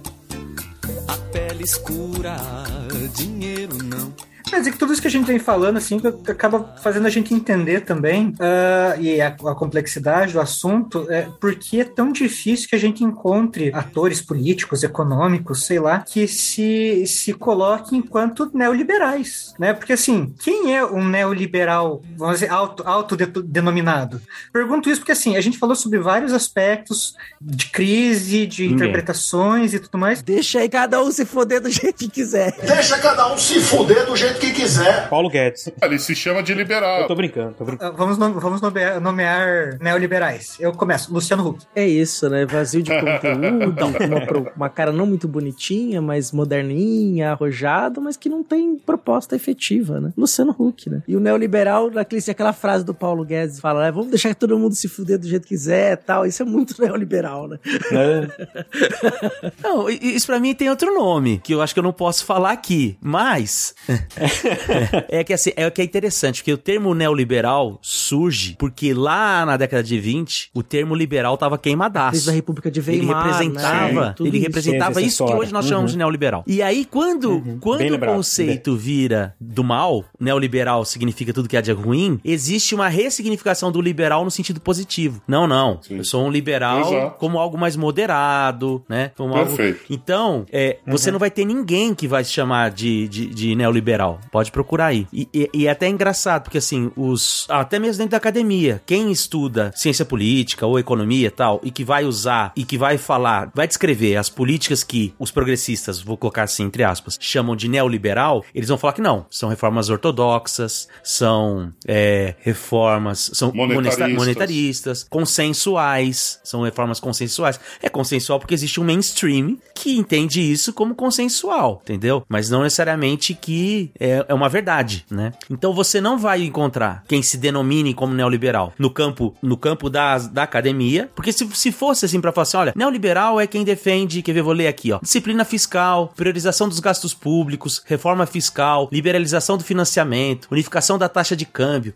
liberalização do comércio, aboli abolição de barreiras ao investimento externo, privatização, desregulamentação e garantia do direito de propriedade, eu li aqui os 10 pontos do, do consenso de Washington, né? Se você é, é, fala, olha, neoliberal é quem defende isso, mas não necessariamente isso é uma coisa ruim, é, ah, são, você pode, por exemplo, você pode fazer disciplina fiscal, incluindo pro, o pobre no orçamento, que é o que o Lula fala, né? O Lula fala assim, eu não vou estourar o orçamento, eu só vou pôr o pobre no orçamento. Aí como é que você vai fazer isso? Ah, pra você fazer isso tem que fazer reforma fiscal, né? Se você chamar isso de neoliberal, aí você tem gente que vai falar assim, ah, beleza, então se é isso aí, então, então eu sou neoliberal. Agora quando você fala assim, não, neoliberal é o cara que quer fazer reforma fiscal para tirar dinheiro do pobre e, deixar o rico e tal. Aí o cara fala assim, não, então, então eu não sou. E geralmente é assim que o conceito é uhum. mobilizado, mas mais... Por quê? Porque ele extrapolou, extrapolou a academia, né? Então, é, no debate público, né? No debate público político. Então, ninguém vai se assumir assim, né? Você pode falar assim, por exemplo, ah, o conceito de populismo é para falar é, daquele líder carismático que, que se conecta com as massas e se torna um representante delas. O cara falou assim, ah, gostei, então eu sou populista, né? Mas não é isso que significa o conceito, né? É como o cara destrói as outras formas de representação de maneira que ele personaliza o Estado, né? Ele personaliza o governo. Aí ninguém quer ser, porque daí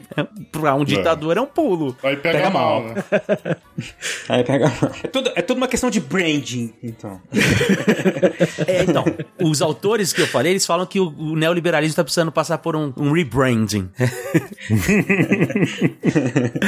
Vou começar com um jargão aqui de coach. Coach, é. Eu disse que não me posicionaria, mas daquelas visões todas críticas do neoliberalismo, eu gosto da visão poloniana. Por quê? Porque a visão poloniana é, é, ela me parece uma visão dessas críticas que faz uma leitura mais objetiva uhum. do processo. No seguinte sentido, olha, uh, é, é uma disputa entre os interesses de, do que se considera o interesse da sociedade e do mercado. E o Estado atua como um agente regulador dessa disputa, Sim. né? Uh, e nesse sentido, quer dizer, ah, que é interessante que o Marcos falou, ó, o cara lista lá os, os 10 objetivos propostos no Consenso de Washington, ele se identifica.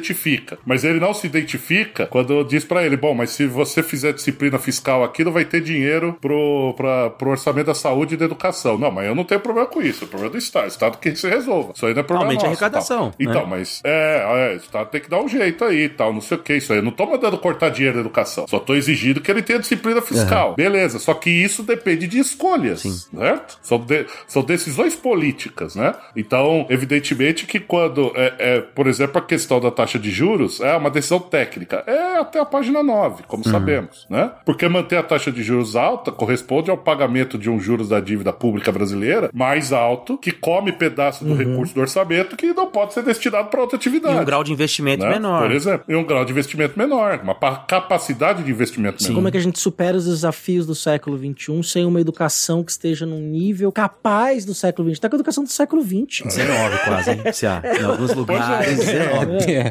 Começo do 20, no máximo. E essas coisas se custam dinheiro. Então, então você tem aqui, por isso que essa visão poloniana, quer dizer, o que ele está dizendo? Olha, de alguma forma, eu obrigar também o Estado a ter um menor recurso, por exemplo, para saúde e educação, eu abro um outro mercado de saúde e educação onde eu posso oferecer serviço, por exemplo, e lucrar com isso. Eu abro espaço para o mercado, entende? É isso que é abrir, isso que é a disputa sociedade e mercado. Eu vou oferecer o que o Francisco de Oliveira chamava de antivalor, que é o, o oferecimento do serviço público de qualidade, ele gera um antivalor, ele não gera valor, ele não é, ele não gera mais valor, certo? Não tem mercado aqui, tem um serviço público universal. Eu elimino o serviço público universal, pelo menos o enfraqueço, eu abro espaço para o mercado atuar, né? Isso, isso, isso é uma, a- uma forma interessante de discutir. Ah, quem vai argumentar, bom, mas eu acho que o mercado aloca melhor os recursos mesmo, é ele que tem que fazer. Beleza, é, é, é direito argumentar assim, não tem problema nenhum. Agora, a, a questão é essa: existe, existe quem, def- quem defenda isso. É claro que usar o nome não vai usar, pode não querer usar, você põe a roupa que você quiser. Só que você vai, você está usando os conceitos e as ideias daqueles que fazem a crítica, chamam aquilo de neoliberal. Você pode não gostar, pode achar que é um termo equivocado, não serve pra mim, não é isso que eu tô dizendo, etc, porque ele tá carregado de, um, de uma visão ideológica e etc, etc, etc. Beleza. Só que, entretanto, as medidas que você está defendendo, a forma como de gestar o Estado e a relação entre mercado e sociedade que você está defendendo, elas são aquilo que os críticos chamam de neoliberal. Gostando-se ou não. Você pode querer que use outro termo, né? Tudo bem. De- dentro dessa percepção, será que a gente poderia dizer assim, para fazer uma separação clássica? Enquanto o liberalismo clássico, o Estado faz uma opção pelo indivíduo, no neoliberalismo, será que o Estado está fazendo uma, uma opção pelo mercado? O que só funcionaria na teoria, porque se a gente fosse pensar em práticas, isso aí levaria para outros caminhos. Mas será que talvez ele, ele tenha uma relação nesse sentido? Porque se você for pensar num liberalismo clássico e também assim, quando a gente pensa num, liberalismo social, liberalismo de direitos, para além do liberalismo econômico, você tem ali uma participação significativa do indivíduo, mesmo no encaminhamento político, econômico da, da, da proposta. E quando você tem dentro dessa percepção neoliberal, que fala dessa relação entre o Estado ser esse grande mediador, será que o que a gente vê e o que seria esse neoliberal mais negativo, alguma coisa assim, ele, ele mostraria quanto o Estado tem cada vez mais feito, ao invés de fazer uma opção pelos indivíduos, a quem deveria, se não proteger, ao menos liberar, libertá-los, ele está fazendo uma opção pela, por essas empresas, por esse mercado, para que ele se constitua acima dos indivíduos? Que eu não sei se para uma visão neoliberal ou uma visão liberal há essa dicotomia entre mercado e indivíduo. Não, depende. Então, porque aí essa sua pergunta, ela é boa, mas ela leva a questionar o que é liberalismo no final Ela, das é- contas. ela é boa, assim. mas ela é burra.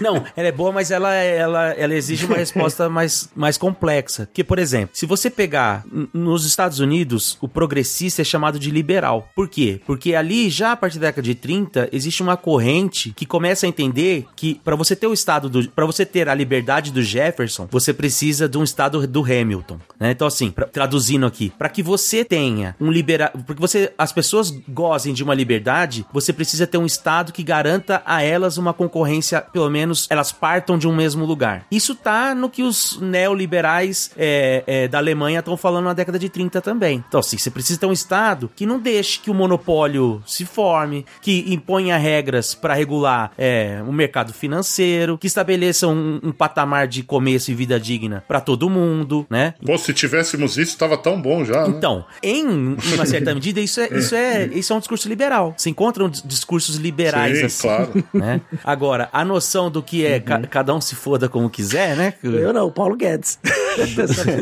Aspas. Você já falou? É, aí é o que se caracteriza como neoliberal, porque entende que uma sociedade em que o Estado não participa, o mais forte vai comer o, o mais fraco. Mas que esses liberais lá da, da, década de 30 e tal, pensavam também, né? Então, por isso que eu acho que, que eu, eu sou adepto da ideia de que essa conceituação de neoliberal, é, ela vai justamente nessa perspectiva de tentar classificar como algo negativo, né? Just, não dando opção para que, ora, o Estado seja um agente para, por exemplo, quando foi o governo Lula, ele foi um governo neoliberal, mas com um Estado que tinha essa capacidade de gerar benefícios, a, acesso à, universidade, consumo e tudo mais, né? Por isso que eles falam assim, não, nós não somos neoliberais, nós somos é, neodesenvolvimentistas, porque a gente é um neoliberal, mas que pensa no social e tal, né? Então, é mais complexo do que a denominação vai usar, como o neoliberal apenas como alguém que visa o fim da sociedade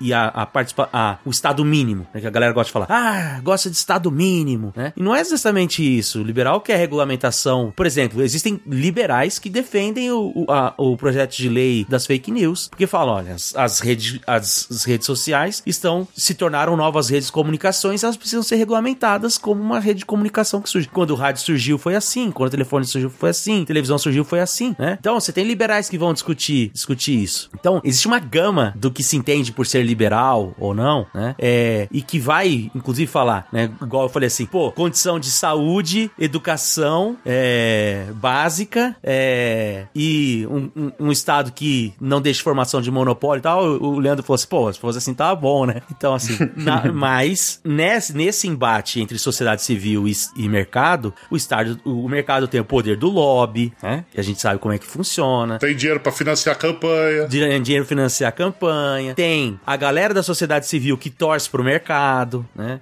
Então, no final das contas, eu acho assim que isso acaba distorcendo até o que o neoliberalismo deveria fazer, entendeu? Essas dinâmicas mais, mais complexas da sociedade. Então, porque você vê assim, ah, o cara, o Paulo Guedes era é, neoliberal, mas aí aumentou o, o auxílio para 600 reais, né? Então você fala assim, ué, mas não é Estado mínimo, então cada um se for do jeito que quiser? É porque existem contradições. O Estado brasileiro e a sociedade brasileira é patrimonialista no osso. Ou também crime né? eleitoral, você pode chamar, né? É. Você que tá falando. Pode dar esse nome. Vamos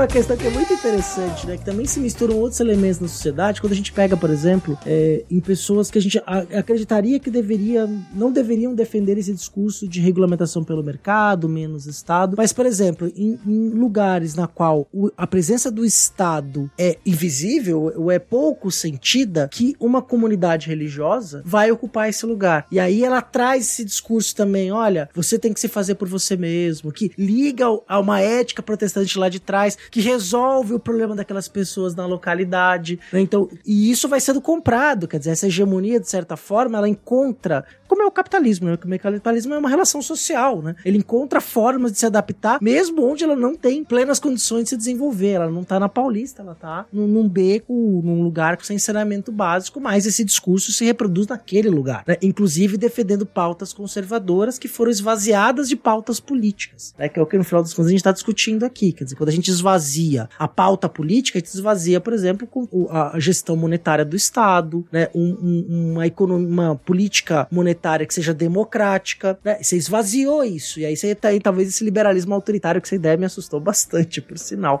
Que tá, tá aí, né? A gente tá vendo no dia a dia, né? Quer dizer, ah, beleza, a gente tá discutindo aqui o kit gay, é, se vai ter banheiro unissex e tal, mas e a política econômica? O que a gente vai discutir? Que é o que importa, que vai afetar a vida dessas pessoas que não têm a presença do Estado na sua vida no dia a dia. Ou que vão pro trabalho, pegam três, quatro conduções, ficam seis horas no ônibus, quer dizer. é, e tem que pagar pelo transporte, e, e isso consome boa parte das suas rendas. Elas moram longe porque elas não têm condições de morar mais próximo do trabalho, porque a especulação imobiliária impede que essas pessoas tenham mais conforto e tenham mais dignidade de vida. Quer dizer, tem uma série de outras discussões que estão aí, né? E que a gente tem que encontrar alguma solução para elas. A gente nem tocou na questão das relações de trabalho e os impactos que isso traz para a organização social, quer dizer, as pessoas, a quantidade de trabalho que elas fazem no dia, ah, na semana, a forma como ela recebe, o retorno que ela tem desse trabalho, seja financeiro, seja em termos de, de possibilidades até de consumo. Foi um debate que a gente teve aqui no Brasil, né? E, e que tá ligado a, essa, a esses princípios também do que a gente chamou aqui de neoliberalismo, essa coisa do cidadão com- que consome, né? E que tudo isso é muito limitado e que se junta com isso que o Cé falou, essa coisa do. E que o Marcos também, todo mundo falou aqui do indivíduo, né? E como que esse indivíduo buscando é, de forma autônoma a sua, o seu progresso, a sua felicidade, ele vai transformar toda a sociedade, né?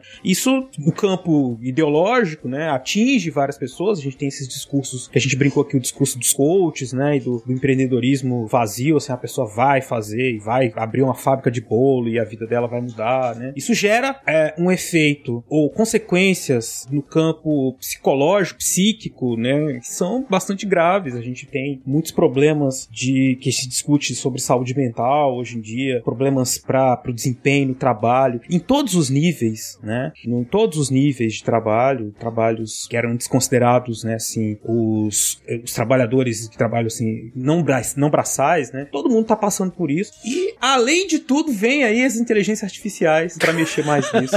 nisso também. E sei lá o que vai acontecer. Mas enfim, a gente tem uma série de, de elementos aí que, partindo da nossa singela proposta, que não era, já não era tão singela, né? De discutir o conceito do liberalismo, a gente vai vendo como que isso tá presente no nosso cotidiano de formas muito, muito intensas. Né? A gente tem, tá todo momento debatendo isso. Por isso que é importante todo esse debate que a gente fez, para dar substância para essa reflexão. Né? Porque é isso. Ah, precarização do trabalho, uberização, essa é coisa neoliberal, neoliberalismo, e a gente não consegue entender o contexto histórico e os sentidos que isso tem, como isso se formou e os sentidos que isso foi tomando, né? Ajuda muito a pensar o caso brasileiro, apesar que o caso brasileiro é isso. A gente deu aqui alguns, a- a- deixou aqui algumas questões, mas é, é uma história longa também a história do Brasil com a aproximação com essas com, com essas ideias liberais ou quer queiram neo- neoliberais, né? Elas variam bastante e, e ajudam a gente a, é, é, e mostram que também, né, que essa, essa vertente que pensa as, as várias experiências tem aí alguma, alguma relevância também, né? Então é isso, gente. Eu é, acho que a gente não esgotou o tema porque tem muita coisa pra falar, como eu disse. É Brasil, é essa vertente do de interpretação que o, o Leandro falou. Eu espero que vocês tenham anotado tudo a aula do professor Leandro aí. né? Não, é a aula do Passou seis professor- pontos assim, ó. A aula do professor Marcos, né? Professor Leandro, professor Marcos, claro. por favor. Eu ia falar também. Mas é porque você fez aquela coisa assim de falar, ó, são seis pontos e vai falando dos seis. Cara, isso é genial. Quem não anotou, é só pegar o áudio e jogar numa inteligência artificial que ela descreve pra você. bem lembrado, bem lembrado. Boa, É, boa, boa. Mas eu queria encerrar aqui agradecer esses dois grandes professores palmeirenses. Palestra! Palestra! Palestra! que pedir pra vocês fazerem aí suas falas, né? Finais aí pra gente. Por favor. Pô, eu quero agradecer mais uma vez. O papo foi muito bom. É sempre bom falar. Eu já falei isso uma vez quando a gente discutiu se o nazismo era de, de esquerda, né? Que por vezes é bom a gente voltar e refletir para temas que para nós são mobilizados cotidianamente, mas que no é, pro público mais amplo às vezes carece mesmo de uma de uma conversa sobre, né? É, e eu acho que o neoliberalismo é um, é um desses temas assim que ele ganha sentidos vazios que faz faz mal para quem até para quem quer o- é- é- usar o conceito, né? Porque aí às vezes a pessoa fala assim, não, mas porque o neoliberalismo, você já fala assim, ah, lá vem, né? Onde nós vamos parar essa conversa, né? Então é bom até mesmo pra saber que existem essas várias discussões, existem várias formas de se entender o neoliberalismo. Há quem concorde, há quem não concorde, e assim por diante, né? Então acho que isso é sempre bom a gente poder esclarecer para uma audiência qualificada, como é a audiência de vocês. Bom, quero agradecer, foi um prazer e uma honra estar aqui, bater um papo com vocês, né? Espero, não sei se a gente conseguiu ser muito claro daquilo que a gente pretendia, né, no debate, na discussão, mas acho que é, fica evidente que há um fenômeno histórico a ser analisado, a ser compreendido, né? E se o conceito vai ajudar ou não vai ajudar, cabe ao aquele que quer se dedicar a, a estudar, a pensar sobre esse contexto histórico, a dar ou não validade a ele e, e se posicionar a respeito, e isso é absolutamente ah, possível, né? E, e normal, não tem nenhum problema. Ao analisar o, o período histórico que nós tratamos, da década de 70 para cá, de um contexto de transformação do capitalismo que envolveu todos esses aspectos que a gente acabou tocando e alguns a gente nem chegou a, a- a discutir, eh, você pode chamá-lo de neoliberal ou não, dependendo da sua, da sua, da sua interpretação sobre esse período, né? O fato é que há um fenômeno histórico, há uma transformação a ser analisada e precisa ser pensado. E o Brasil se insere nela, e se insere de maneira importantíssima, porque é bom lembrar que a gente fez as duas coisas ao mesmo tempo. Essa inserção nesse novo capitalismo e a redemocratização, né? Eh, essas duas coisas vieram juntas e gerou uma série de confusões porque vieram juntas, Uhum. né? Produzimos uma Constituição social-democrata e, na sequência, o Estado que passa a se reformar. É. Então, que aí, inclusive, é o gancho para os nossos episódios futuros sobre o governo Collor, governo Tamar e governo Fernando Henrique Cardoso. Essa é a temática que eu procuro enfrentar agora no estudo do doutorado. E eu agradeço muito aqui a vocês, o Marcos, foi um prazer, meu querido amigo palmeirense. Avante. Estamos aí com, nos, últimos, nos últimos anos aí, pelo menos esta alegria a gente tem tido ah, né, de atropelar todos os adversários, mas enfim. É isso, pessoal. Muito satisfeito, obrigado e mais uma vez, sucesso a vocês. Mais do que merecido, né? Afinal, hein, Marcos? Os caras arrebentam aqui, né? Trazem temas sempre muito interessantes. Obrigado, gente. Maravilha. E aí, Beraba, tá satisfeito? Eu tô satisfeito. Ô, Rodolfo, o que, que você achou aí desse papo? Cara, não, só pra, pra, pra, pra encerrar, eu quero dizer, ouvinte, se você ficou deprimido com esse Não, episódio, eu, eu, eu, chateado, eu espero- eu tô esperando você fazer uma fala feliz no final, vai. Claro. Ah. Né? É- Se você ficou chateado, né, deprimido, deprimido com essas conclusões a respeito do neoliberalismo, eu quero te dizer que a culpa não é sua, a culpa é do liberalismo,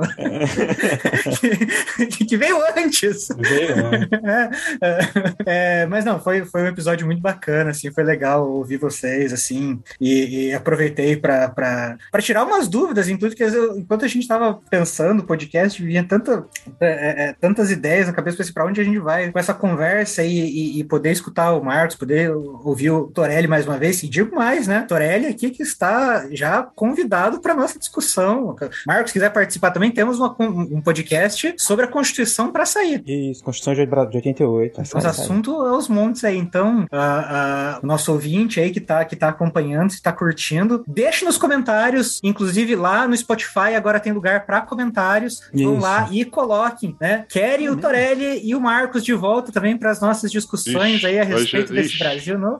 É claro que sim. Vamos, vamos mexer com a fanbase do Leandro Torelli.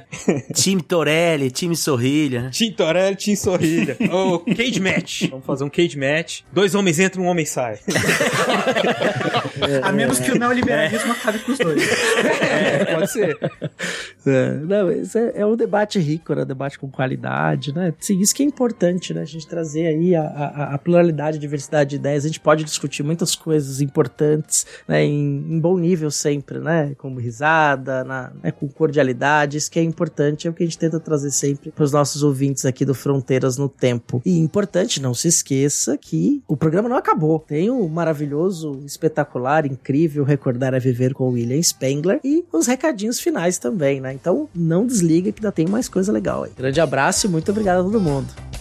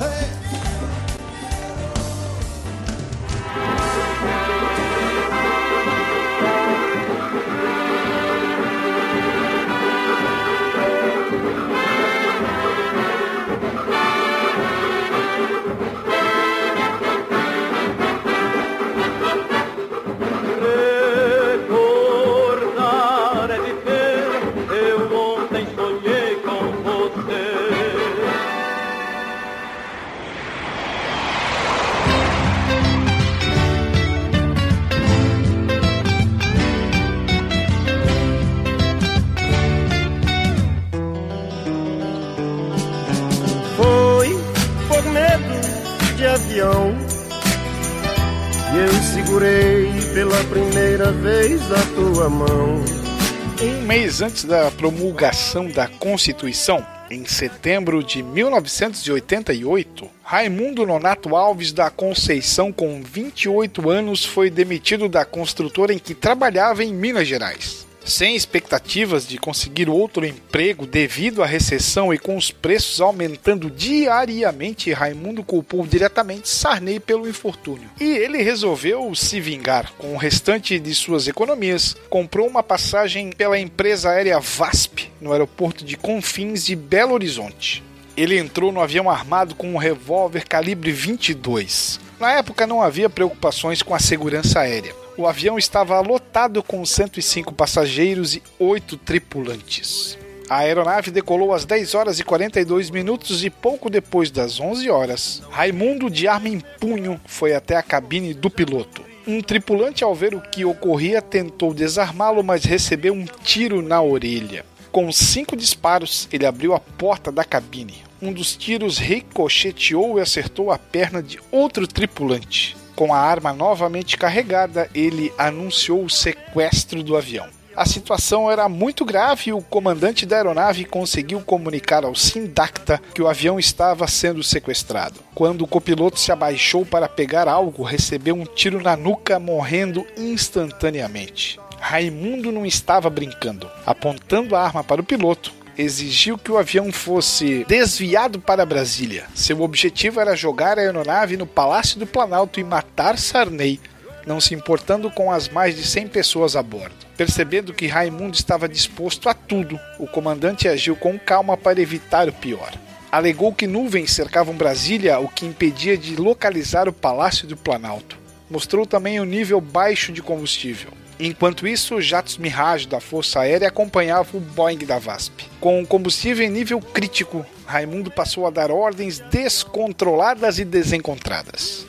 O comandante tomou uma decisão inusitada, executou uma manobra chamada tonel, em que o avião gira sobre si mesmo 360 graus em linha reta. Detalhe: ninguém tinha feito isso em um Boeing 737 até então. O objetivo era desorientar Raimundo, mas não adiantou. O comandante então embicou o avião para o solo e fez a manobra de parafuso. Todos foram afetados, inclusive os tripulantes. Raimundo ficou desorientado, o que permitiu ao comandante tempo mínimo mais suficiente para aterrissar no aeroporto de Goiânia, praticamente sem combustível. Depois de longa negociação, Raimundo saiu do avião usando o comandante como escudo. Atiradores de elite o alvejaram com três disparos no padril. Mesmo assim, ele deu um tiro na perna do comandante. Raimundo morreu misteriosamente no hospital dias depois. De algum lugar no tempo para o Fronteiras, eu sou William Spengler.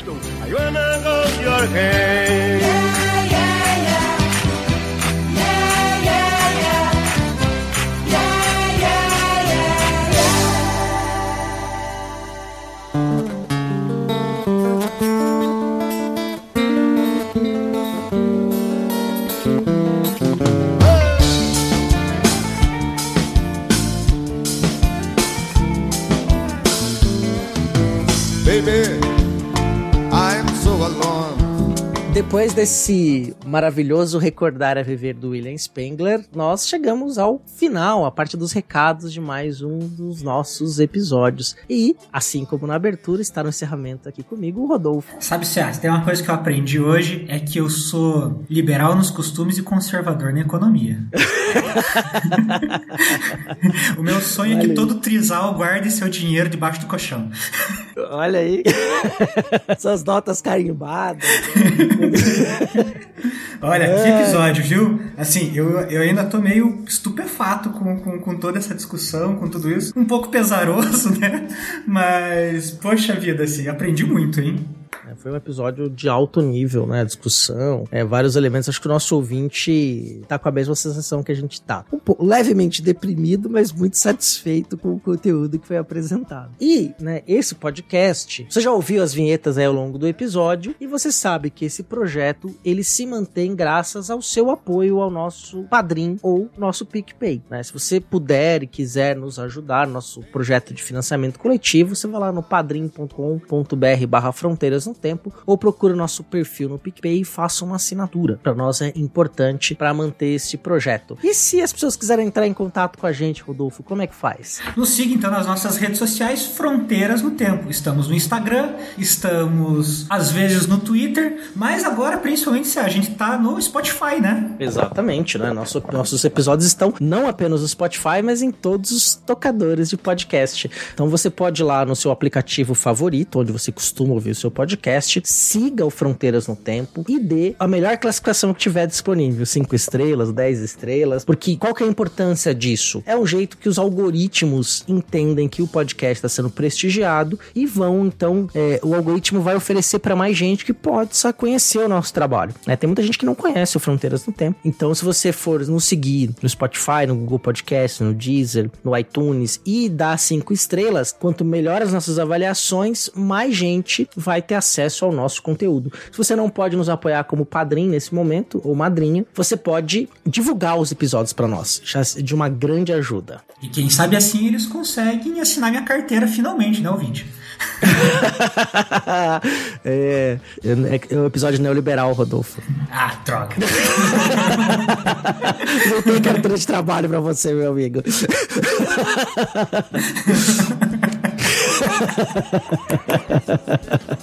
Depois de deixar aqui o Rodolfo em posição fetal e chorando, é, vamos despedir de vocês e nos vemos daqui a 15 dias. Obrigado, Rodolfo. Abração. Até mais, gente.